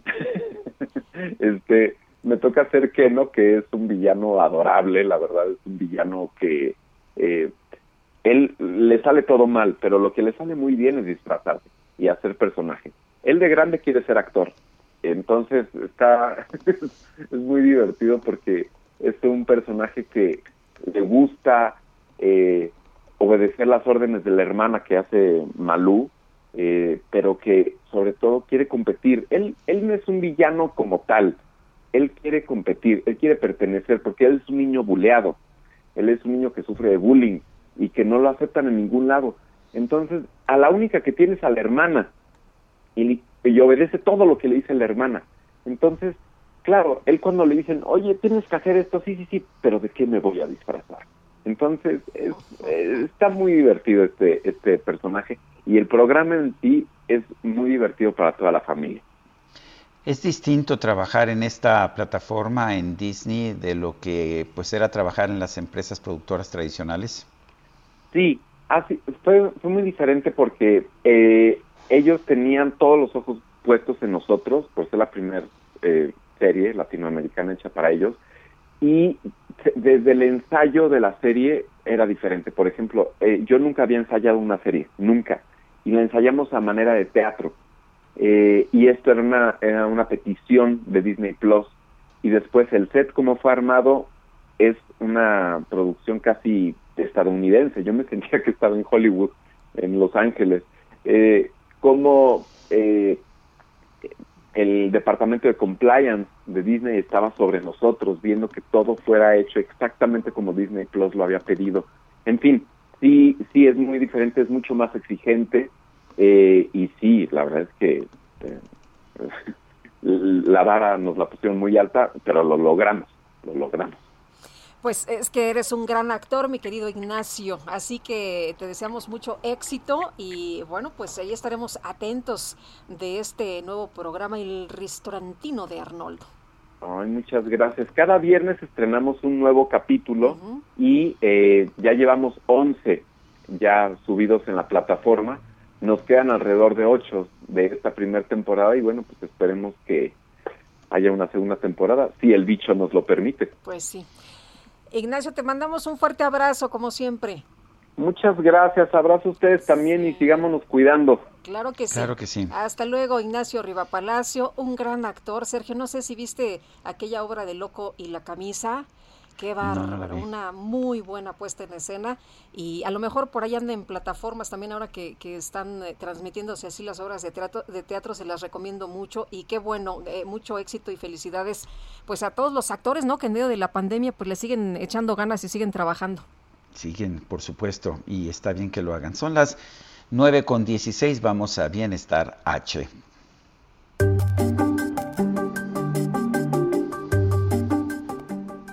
Mariano Riva Palacio, buenos días, ¿qué nos tienes esta mañana? ¿Qué tal, Sergio? ¿Cómo estás, Lupita? Muy buenos días, amigos del Heraldo Radio. Fíjense que pues, ustedes recordarán que recientemente se modificaron las rutas aéreas de los aeropuertos internacionales de la Ciudad de México y el de Toluca, que puso en marcha la Secretaría de Comunicaciones y Transportes. Bueno, pues diferentes especialistas señalan que algo que no se tomó en cuenta para este rediseño, que no se tomó en cuenta por parte de las autoridades, fue el ruido, la contaminación auditiva que ya se está registrando en alcaldías del sur de la capital del país y del poniente, y que además no está considerado este tema en la agenda pública de las autoridades.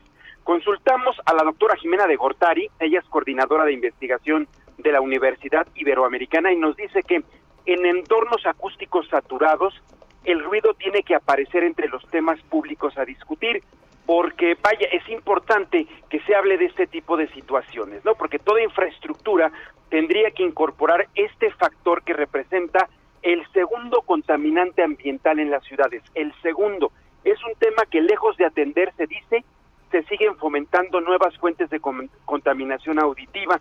Lo comenta la investigadora que además desarrolló Sergio hace dos años el decálogo contra el ruido como una medida para reducirlo en la Ciudad de México y alerta que el ruido tiene impacto en la capacidad auditiva de las personas y el ruido que genera un avión es impulsivo y discontinuo por factores como, el clima. Nos dio un dato muy interesante, Lupita, que quiero compartir con ustedes. Si está nublado, el ruido de un avión se escucha más fuerte, mientras que con viento el sonido cambia. La discontinuidad también tiene que ver con que no está permanentemente en el aire y los decibeles varían de altura y de intensidad, lo cual resulta, resulta molesto para muchas personas, puede ocasionar estrés, que a su vez está vinculado con la liberación constante de cortisol, lo que incrementa el nivel de azúcar en la sangre. Otra afectación, eh, Sergio, es que el ruido no permite descansar y esto puede ocasionar cansancio y poca concentración, así como hipersensibilidad, lo que puede generar conductas como estar de mal humor. Recordemos que desde el jueves 25 de marzo, los aviones pasan ahora por áreas sensibles, así lo calificó la, especialista, como la zona de hospitales de Tlalpan, por reservas naturales que rodean la Ciudad de México como Xochimilco, el bosque de Tlalpan y la cadena del Valle de Toluca. En este sentido, explica que el comportamiento de las aves y en general de la fauna en esta región puede cambiar porque se va a ver afectada con el ruido. Incluso refiere... Uy, se nos cortó. Se nos cortó. A ver si podemos, este, si podemos este, restablecer el contacto. Y coincido con con la posición de Mariano y de esta doctora que estaba citando, eh, la contaminación auditiva es terrible en la Ciudad de México, es terrible, pero pues la verdad es que las autoridades se preocupan poco. Desde hace mucho tiempo tenemos leyes que restringen el sonido que puede haber eh, públicamente, eh, lo restringen durante la noche y durante el día a niveles, me parece, de 65 decibelios máximo, pero la verdad es que eh, no, nadie le hace caso a lo que dice la ley. En fin, vamos con, vamos con otros temas, Guadalupe. Sí, también eh, importante, Sergio, tú sabes o ustedes saben qué pasa con las llamadas estas de extorsión. A mí hace poco me ayudaron ahí en el Consejo eh, ciudadano para la seguridad porque eh, pues ya sabes te llegan estas llamadas y son eh, tremendas intimidantes. Vamos a platicar del tema con Salvador Guerrero Chiprés presidente del Consejo Ciudadano para la Seguridad y Justicia de la Ciudad de México. Salvador qué tal cómo estás buenos días. Buenos días buena semana Lupita Sergio qué gusto saludarlos. Gracias Salvador siempre es un gusto eh, ¿qué, puede hacer uno? A ver, las llamadas llegan de repente y ya sabes, en algunos casos te puedes reír cuando te dicen, este, ah, es que es la voz de tu hija, pero en realidad no tienes hija, pero hay casos en que sí se genera una gran inquietud. Cuéntanos, ¿qué es lo que hay que hacer? Bueno, primero que nada hay que comprender la mentalidad de los delincuentes, que básicamente eh, se basan en la idea de crear un sentido de urgencia a quien llaman el Consejo Ciudadano recomendamos bajar la aplicación No Más Extorsiones que está disponible en iOS y en Android y que nos ha permitido acumular 174 mil números telefónicos desde donde se intenta fraude o eh, extorsión. Hay que decir que, que efectivamente a nivel nacional hay cada año alrededor de 5.7 millones de tentativas de extorsión que entran por teléfono en el 92% de los casos. Así que hay que asumir cómo piensan los delincuentes, hay que escuchar, hay que colgar, hay que verificar la información y después reportar.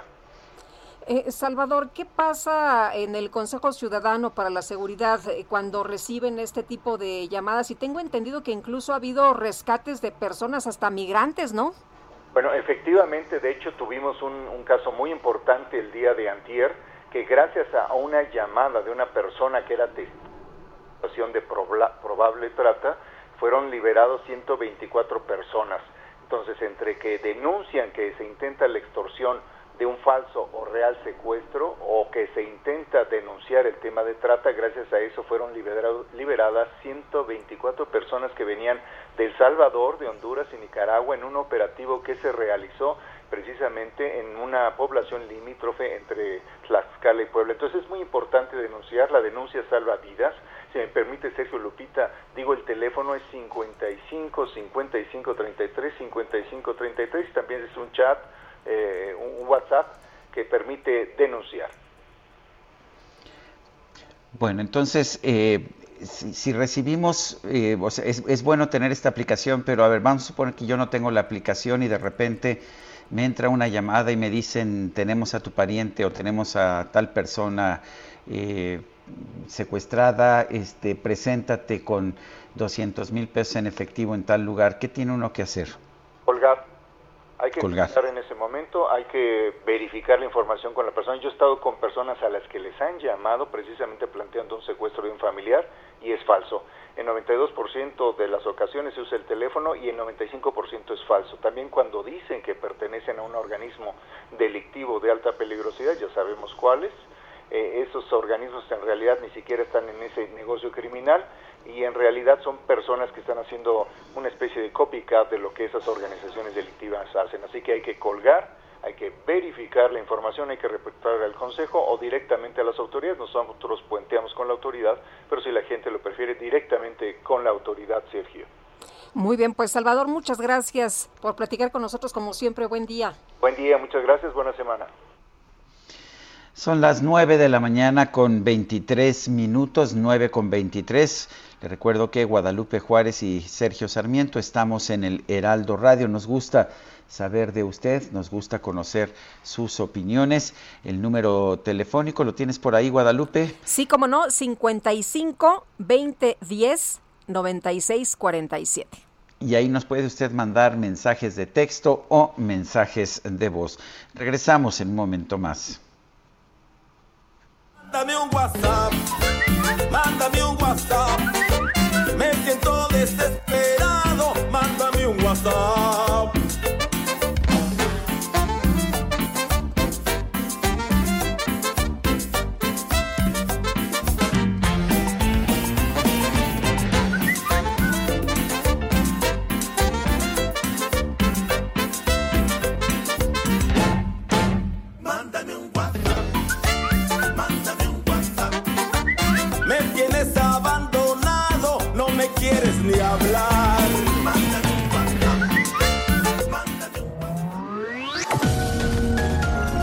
Sergio Sarmiento y Lupita Juárez quieren conocer tu opinión, tus comentarios o simplemente envía un saludo para ser más cálida esta mañana.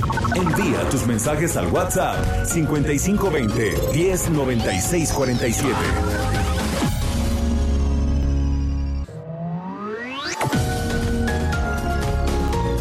Continuamos con Sergio Sarmiento y Lupita Juárez por El Heraldo Radio.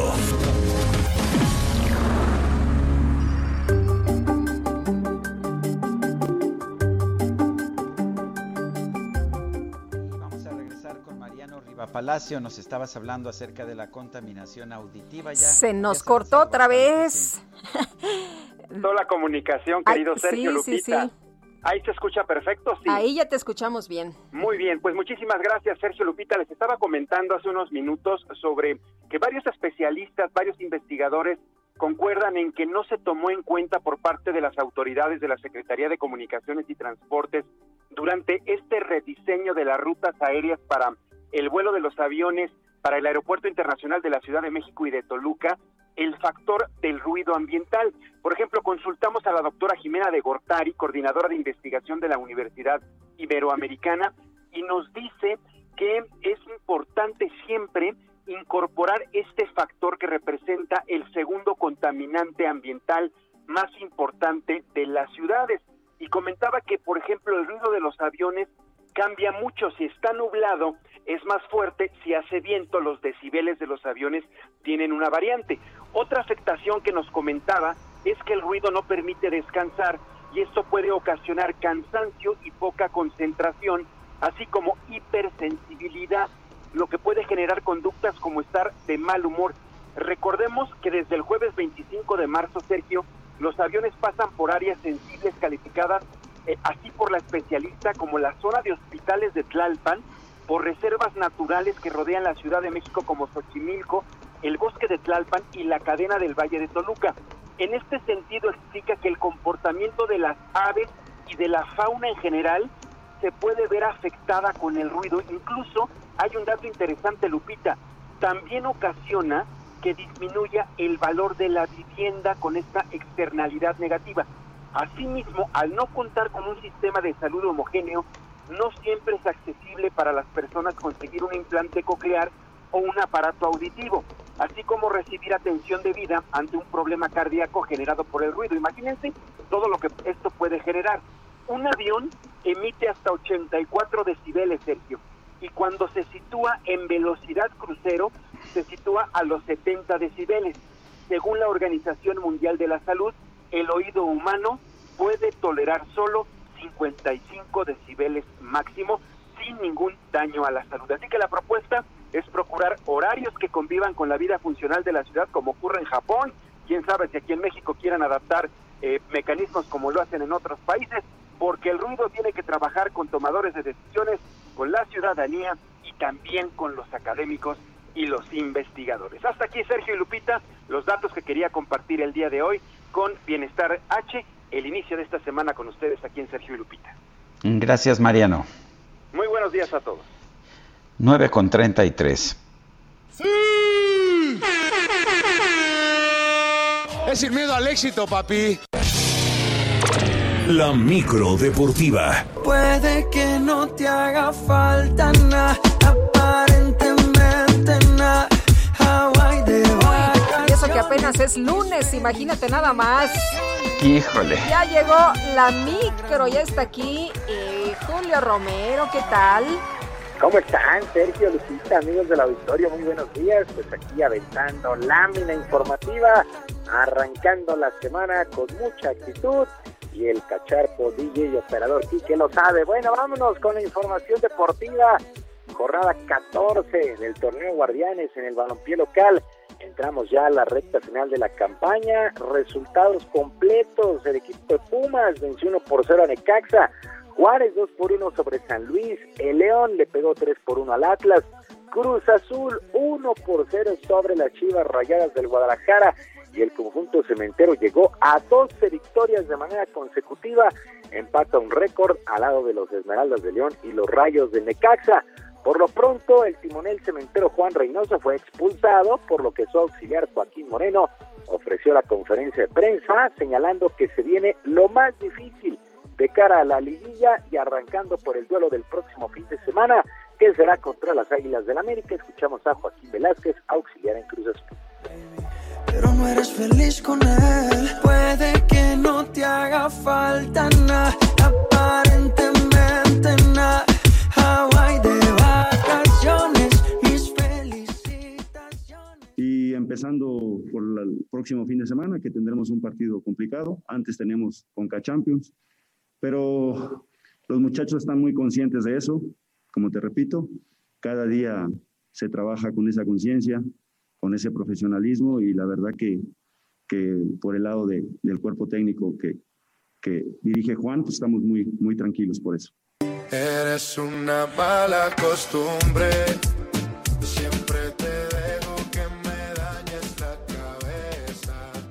Justamente el América, el América rival de la máquina el próximo fin de semana, derrotó 3 por 1 a los Tigres de la U de Nuevo León en su visita al estadio universitario llamado Volcán. que ya contó con el 20% de aficionados. Por cierto, el timonel de las Águilas, Santiago Solari, está más que contento, ya que a su entender salieron con uno de los resultados más importantes de la campaña en esta visita. Contigo dicen que estoy mal acompañado. Preguntan cómo es que lo tuyo me ha aguantado. Pero que nadie opine lo que no ha probado. Que la piedra la tira, que no haya pecado. No era un partido menor, sino todo lo contrario, ¿no? Vinimos aquí a- de visita a Cancha de Tigres. eh, al campo de, de- de un equipo que hace solo un mes y medio estaba jugan- jugando eh, la final del Mundial de Clubes. Entonces, esas son palabras mayores y nosotros vinimos aquí, nos presentamos después de una semana eh, de- trabajada, con, con viajes, con, con tres partidos. Pero si le ponen la canción, le da una depresión. Bueno, Monterrey, Monterrey se metió a la cancha del Estadio Nemesio 10 para vencer 2 por 1 al Toluca. Querétaro venció 1 por 0 al Santos y el equipo de Mazatlán le dio la vuelta al marcador.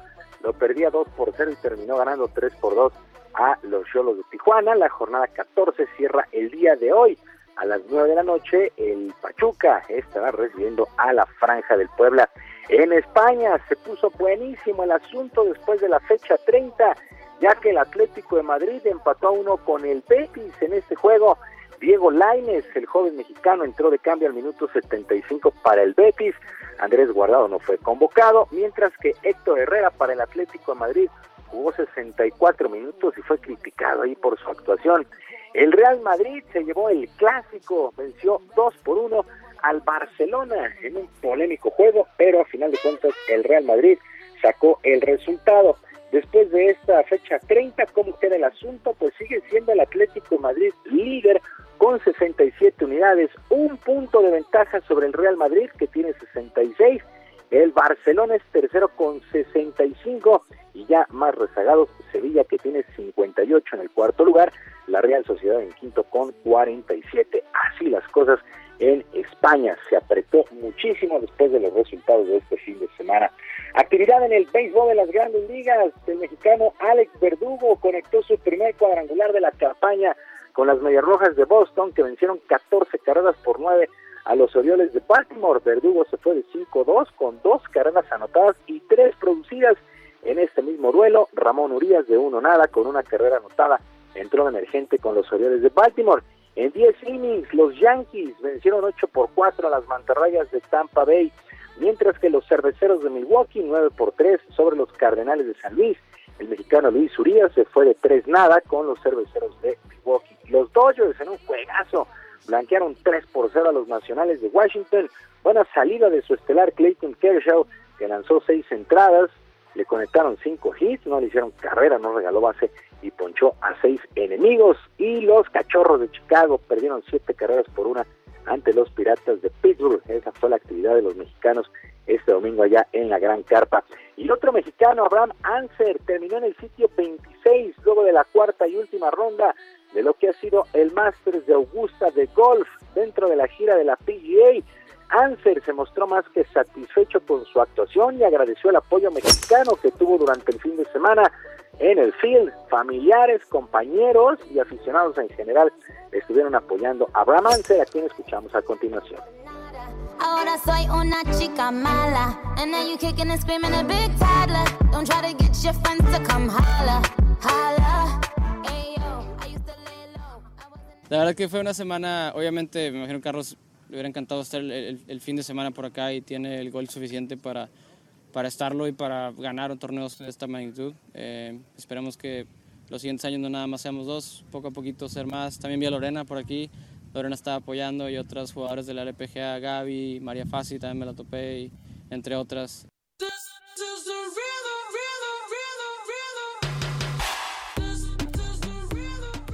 El otro mexicano, Carlos Ortiz, no pudo pasar el corte en días anteriores. El ganador fue Hideki Matsuyama, quien se convirtió en el primer japonés en ponerse la famosa chaqueta verde de ganador allá en el Masters de Augusta, uno de los eventos más importantes en el mundo del golf. Sergio Lupita, amigos del auditorio, la información deportiva este lunes. Les recuerdo las vías de comunicación en redes sociales, en Twitter, arroba jromerohb, arroba jromerohb y nuestro canal de YouTube Barrio Deportivo, Barrio Deportivo en YouTube todos los días a las 5 de la tarde. Ahí diversión, información deportiva todos los días en YouTube a las 5 de la tarde. Sergio Lupita, la información deportiva este lunes, que es un extraordinario día y por supuesto una mejor semana. Muchas gracias, Julio. Igualmente, buenos días. Un abrazo para todos.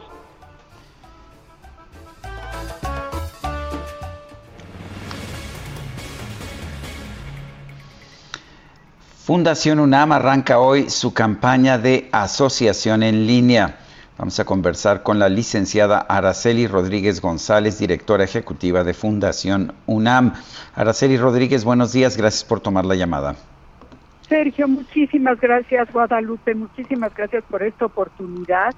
¿Qué tal? Buenos este, días. Sí, te empezamos nuestra campaña de Asocia Peidona, que tenemos en Fundación UNAM porque bueno, pues tú sabes toda esta situación que se ha presentado, pues nuestros alumnos y la propia UNAM necesita apoyo. Entonces les estamos pidiendo a la comunidad universitaria, porque todos los que quieran apoyar a la universidad los consideramos comunidad universitaria, comunidad UNAM, que se asocien con nosotros de un, con un pequeño donativo al mes que, eh, que es, realmente es muy pequeño y que nos acompañen en esta batalla y en esta lucha para ayudar a estudiantes que no dejen sus estudios. ¿Cómo, cómo le hacemos, eh, licenciada? ¿Cómo nos metemos? ¿En qué página y de cuánto a cuánto puede ser la aportación? Mira, este, hay, hay tres categorías. Las categorías son bastante tranquilas, pueden ser desde 900 pesos al mes hasta 350, que es lo mínimo. Y este, pues es casi, casi dos, tres cafés, ¿no? ¿Cómo, cómo se inscribe una persona para, para ser parte de esta fundación? Sí, pueden meterse a la página de www eh, fundacionunam.org y ya con eso ahí los llevan de la mano. Licenciada, ¿para qué sirve este dinero? ¿Para qué lo utiliza la fundación? Básicamente becas, apoyo a estudiantes y algunos otros eh, proyectos que tenemos como apoyo a la investigación que realmente son apoyo a estudiantes e investigadores pero pues ojalá y con este que el público que nos escuche nos eche una manita porque sí con la pandemia pues ustedes saben lo que ha pasado y ojalá nos puedan apoyar. Muy bien. Araceli Rodríguez González, directora ejecutiva de Fundación UNAM, gracias por hablar con nosotros esta mañana. Muchas gracias por este espacio, de veras lo apreciamos muchísimo. Gracias. gracias. Y vámonos a un resumen de la información más importante, Guadalupe. Desde Palacio Nacional, el director de CFE, suministro básico, Martín Mendoza, reconoció que durante la pandemia algunos consumidores domésticos pudieron experimentar aumentos de, de hasta el 100% en el pago de la energía eléctrica debido a un consumo excedente sí hubo una condición de incremento, obviamente porque los clientes que estaban en el rango moderado o, excedente, pues con un 20% más de su consumo pudieron experimentar 60% más en el costo. ¿Por qué? Porque se van a un escalón eh, excedente y ese no tiene, no tiene mayor subsidio. Y en esa proporción, quienes hayan tenido consumos excedentes del 30, 40, 50, pues bueno, pudieron haber experimentado hasta un 100%, pero no asociados a que hayan brincado la tarifa doméstica de alto consumo. Presidente López Obrador aseguró que ha disminuido el tráfico ilegal de armas de Estados Unidos a México, expresó confianza en que el gobierno de la Unión Americana impulse una iniciativa a tener un mayor control en ese sector. Estamos muy pendientes de las propuestas del presidente Biden en el sentido de eh, llevar a cabo un control en la comercialización de armas en Estados Unidos, muchas de las cuales eh, se introducen en nuestro país. Es un tema que se está eh, debatiendo en Estados Unidos y ojalá y vaya al Congreso como iniciativa para la regulación de la producción, distribución eh, de armas en Estados Unidos. Este lunes la India superó a Brasil como el segundo país con más contagios confirmados de COVID-19, con un total de 13.5 millones de contagios, de los cuales más de 168 mil se registraron en las últimas 24 horas. Y la Oficina Nacional de Procesos Electorales de Perú anunció que la contienda presidencial en ese país se va a resolver en una segunda vuelta, ya que ningún candidato logró más del 50% de los votos. Te voy a cambiar el nombre en base a lo que has traído. Pues este fin de semana surgió, surgieron una gran cantidad de memes en redes sociales debido a que muchos diseñadores y gente común y corriente criticó el nuevo logo del Aeropuerto Internacional Felipe Ángeles en Santa Lucía, el cual muestra las siglas AIFA, un avión, una torre de control y un mamut. En un ejercicio pues que debo decir que que no parece haber tenido un verdadero diseñador detrás. Además, los memes aumentaron debido a que por un error en la plataforma Google Maps, al buscar en Internet la nueva terminal aérea, esta aparecía con el nombre de Aeropuerto Internacional Felipe Calderón Hinojosa. Imagínense, como diría el presidente. El AIGA, ¿no? El AIGA. Híjole. Bueno, bastante feo, el, sí viste el logotipo, sí, ¿verdad? Cómo no. Oye, y eso del mamut, a mí una persona me dijo, a ver, yo lo que veo aquí son dos señores cayéndose, pues como medio de borrachines, ¿no? No, yo no veo el mamut. no, qué barbaridad. Una de En fin. la memisa. Bueno, adelante, Lupita. Pues vámonos con más información porque este domingo la Secretaría de Seguridad Pública de Quintana Roo informó que asumió el control total de la policía del municipio de Tulum luego de los incidentes que se han registrado en esa zona. Y Alejandro Castro, nos tienes todos los detalles, te escuchamos. Buenos días. ¿Qué tal? Muy buenos días, Sergio Lupita. Efectivamente, la Secretaría de Seguridad Pública de Quintana Roo informó que desde este domingo tomó el control absoluto de la Policía Municipal de Tulum como parte del convenio de coordinación del Mando Único Policial, luego de la difusión de actos represivos y el homicidio de la salvadoreña Victoria Salazar a manos de elementos de esta corporación. Eh, el secretario de Seguridad Pública confirmó que esta decisión se debe a los constantes e intolerantes, dijo, actos de uso y abuso de los procedimientos policíacos. Se consideró que han habido faltas en los impulsos individuales de algunos elementos, como en el caso de sometimiento de personas, rebasando los límites de su actuación en la esfera jurídica y el respeto irrestricto a los derechos humanos. Como recordamos, el pasado 27 de marzo, elementos de la Secretaría de Seguridad Pública provocaron la muerte de Victoria Salazar durante su proceso de detención, luego de que una uniformada presionara su rodilla eh, con, a la nuca de la víctima, lo que le provocó la muerte cuando ella se encontraba tirada en el suelo. Y pues bueno, este acontecimiento también es importante recordar, dio la vuelta al mundo y tras la difusión y protestas emergieron otros casos de abuso policial por parte de los municipales de Tulum. El pasado jueves se dio a conocer otro video donde policías azotan a un hombre mientras es detenido y uno, eh, bueno, cuando, cuando estaba esposado, un uniformado lo golpea a puño cerrado el funcionario eh, Lucio Hernández, el, el, encargado de la Secretaría de Seguridad Pública de Quintana Roo, informó que los policías recibirán capacitación y de no acreditarla serán dados de baja. Muy bien, pues Alejandro, muchas gracias por este reporte. Muy buenos días. Muy buenos días. Bueno, y en otros temas, siete policías del municipio de Acatic fueron detenidos la noche de este domingo, según información de la Fiscalía de Jalisco. Gerardo Octavio Solís Gómez, fiscal jalisciense, indicó que desde el 25 de marzo se recibió la denuncia sobre la desaparición de las cinco personas, todos miembros de una misma familia, entre ellos dos menores de edad. Explicó que la familia viajaba por carretera, por lo que se empezó a rastrear la zona por donde pudo pasar el auto. Hemos estado trabajando con el ejército, dijo, y en el transcurso de las investigaciones se obtuvieron datos que hacen muy probable la participación de algunos policías de la comisaría de Acatic en la desaparición de las personas. En razón de eso se centraron las investigaciones en esa localidad y dice el fiscal que tras documentar los hechos se obtuvieron ocho órdenes de aprehensión por desaparición forzada de personas, de las cuales ya fueron cumplidas siete.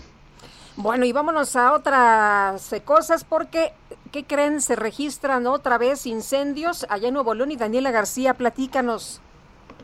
Hola, muy buenos días, Lupita, Sergio. Pues así es, sigue afectando el riesgo de incendios aquí en Nuevo León.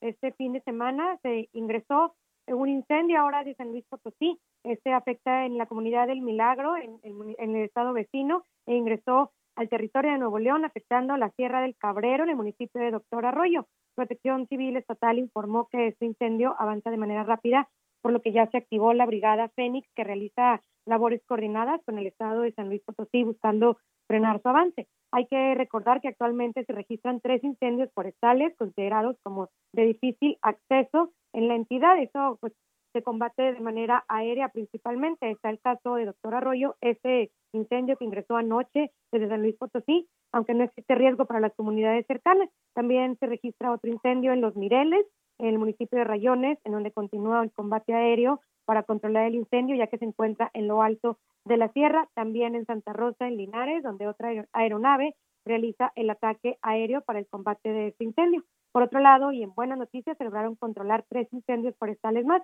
el de San José de las Boquillas y Agua del Medio en el municipio de Santiago y en el Fredo B. Bonfil en Galeano. Eh, la autoridad ha revelado que el incendio forestal en Monterreal Arteaga, en Coahuila, se encuentra controlado y bajo vigilancia de los cuerpos de auxilio, mientras que el incendio en la comunidad Ciénega del Toro, en el municipio de Galeana, aquí en Nuevo León, se mantiene de vigilancia de igual manera. Es el, reporte de los incendios, el último corte de la situación de los incendios que tenemos aquí en Nuevo León. Daniela, muchas gracias. Buenos días. Muy buenos días, estamos pendientes. Bueno, y vamos con Israel Lorenzana. Adelante, Israel. Sergio Lupita, muchísimas gracias. Un gusto saludarles esta mañana. Ha llegado ya esta movilización que saliera de insurgentes y reforma. Se trata de integrantes del Sindicato Mexicano de Electricistas, quienes marcharon a través del Paseo de la Reforma hasta Avenida Hidalgo. De ahí ingresaron a 5 de mayo y en estos momentos se encuentran en el circuito Plaza de la Constitución, llevando a cabo un mitin frente a Palacio Nacional.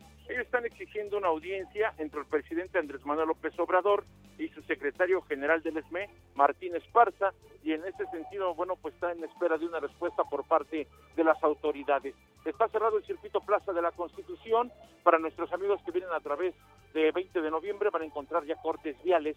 Hay que, por supuesto, utilizar como alternativa el ex central Lázaro Cárdenas con dirección hacia la zona de Garibaldi o más allá, hacia el eje 2 norte. Sergio Lupita, la información que les tengo. Muy bien, gracias Israel. Hasta luego. Y se nos acabó el tiempo, Guadalupe. Pues vámonos, que la pasen todos muy bien. Bueno, y nos escuchamos mañana en punto de las 7 de la mañana. Hasta entonces, gracias de todo corazón. Lo dejamos con un poco más de música de Händel.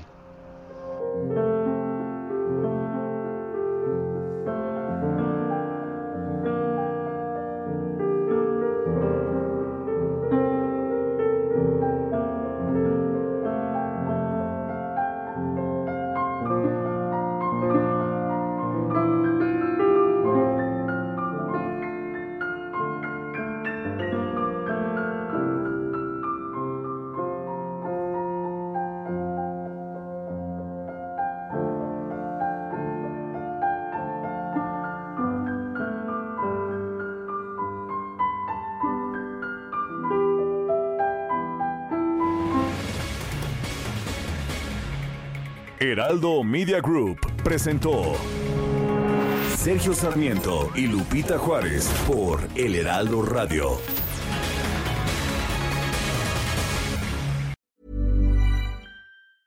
Hi, I'm Daniel, founder of Pretty Litter. Did you know cats tend to hide symptoms of sickness and pain? I learned this the hard way after losing my cat, Gingy. So I created Pretty Litter, a health monitoring litter that helps detect early signs of illness by changing colors, saving you money and potentially your cat's life. Pretty Litter is veterinarian developed, and it's the easiest way to keep tabs on your fur baby's health right at home. Go to prettylitter.com and use code ACAST for 20% off your first order and a free cat toy. Terms and conditions apply. See site for details.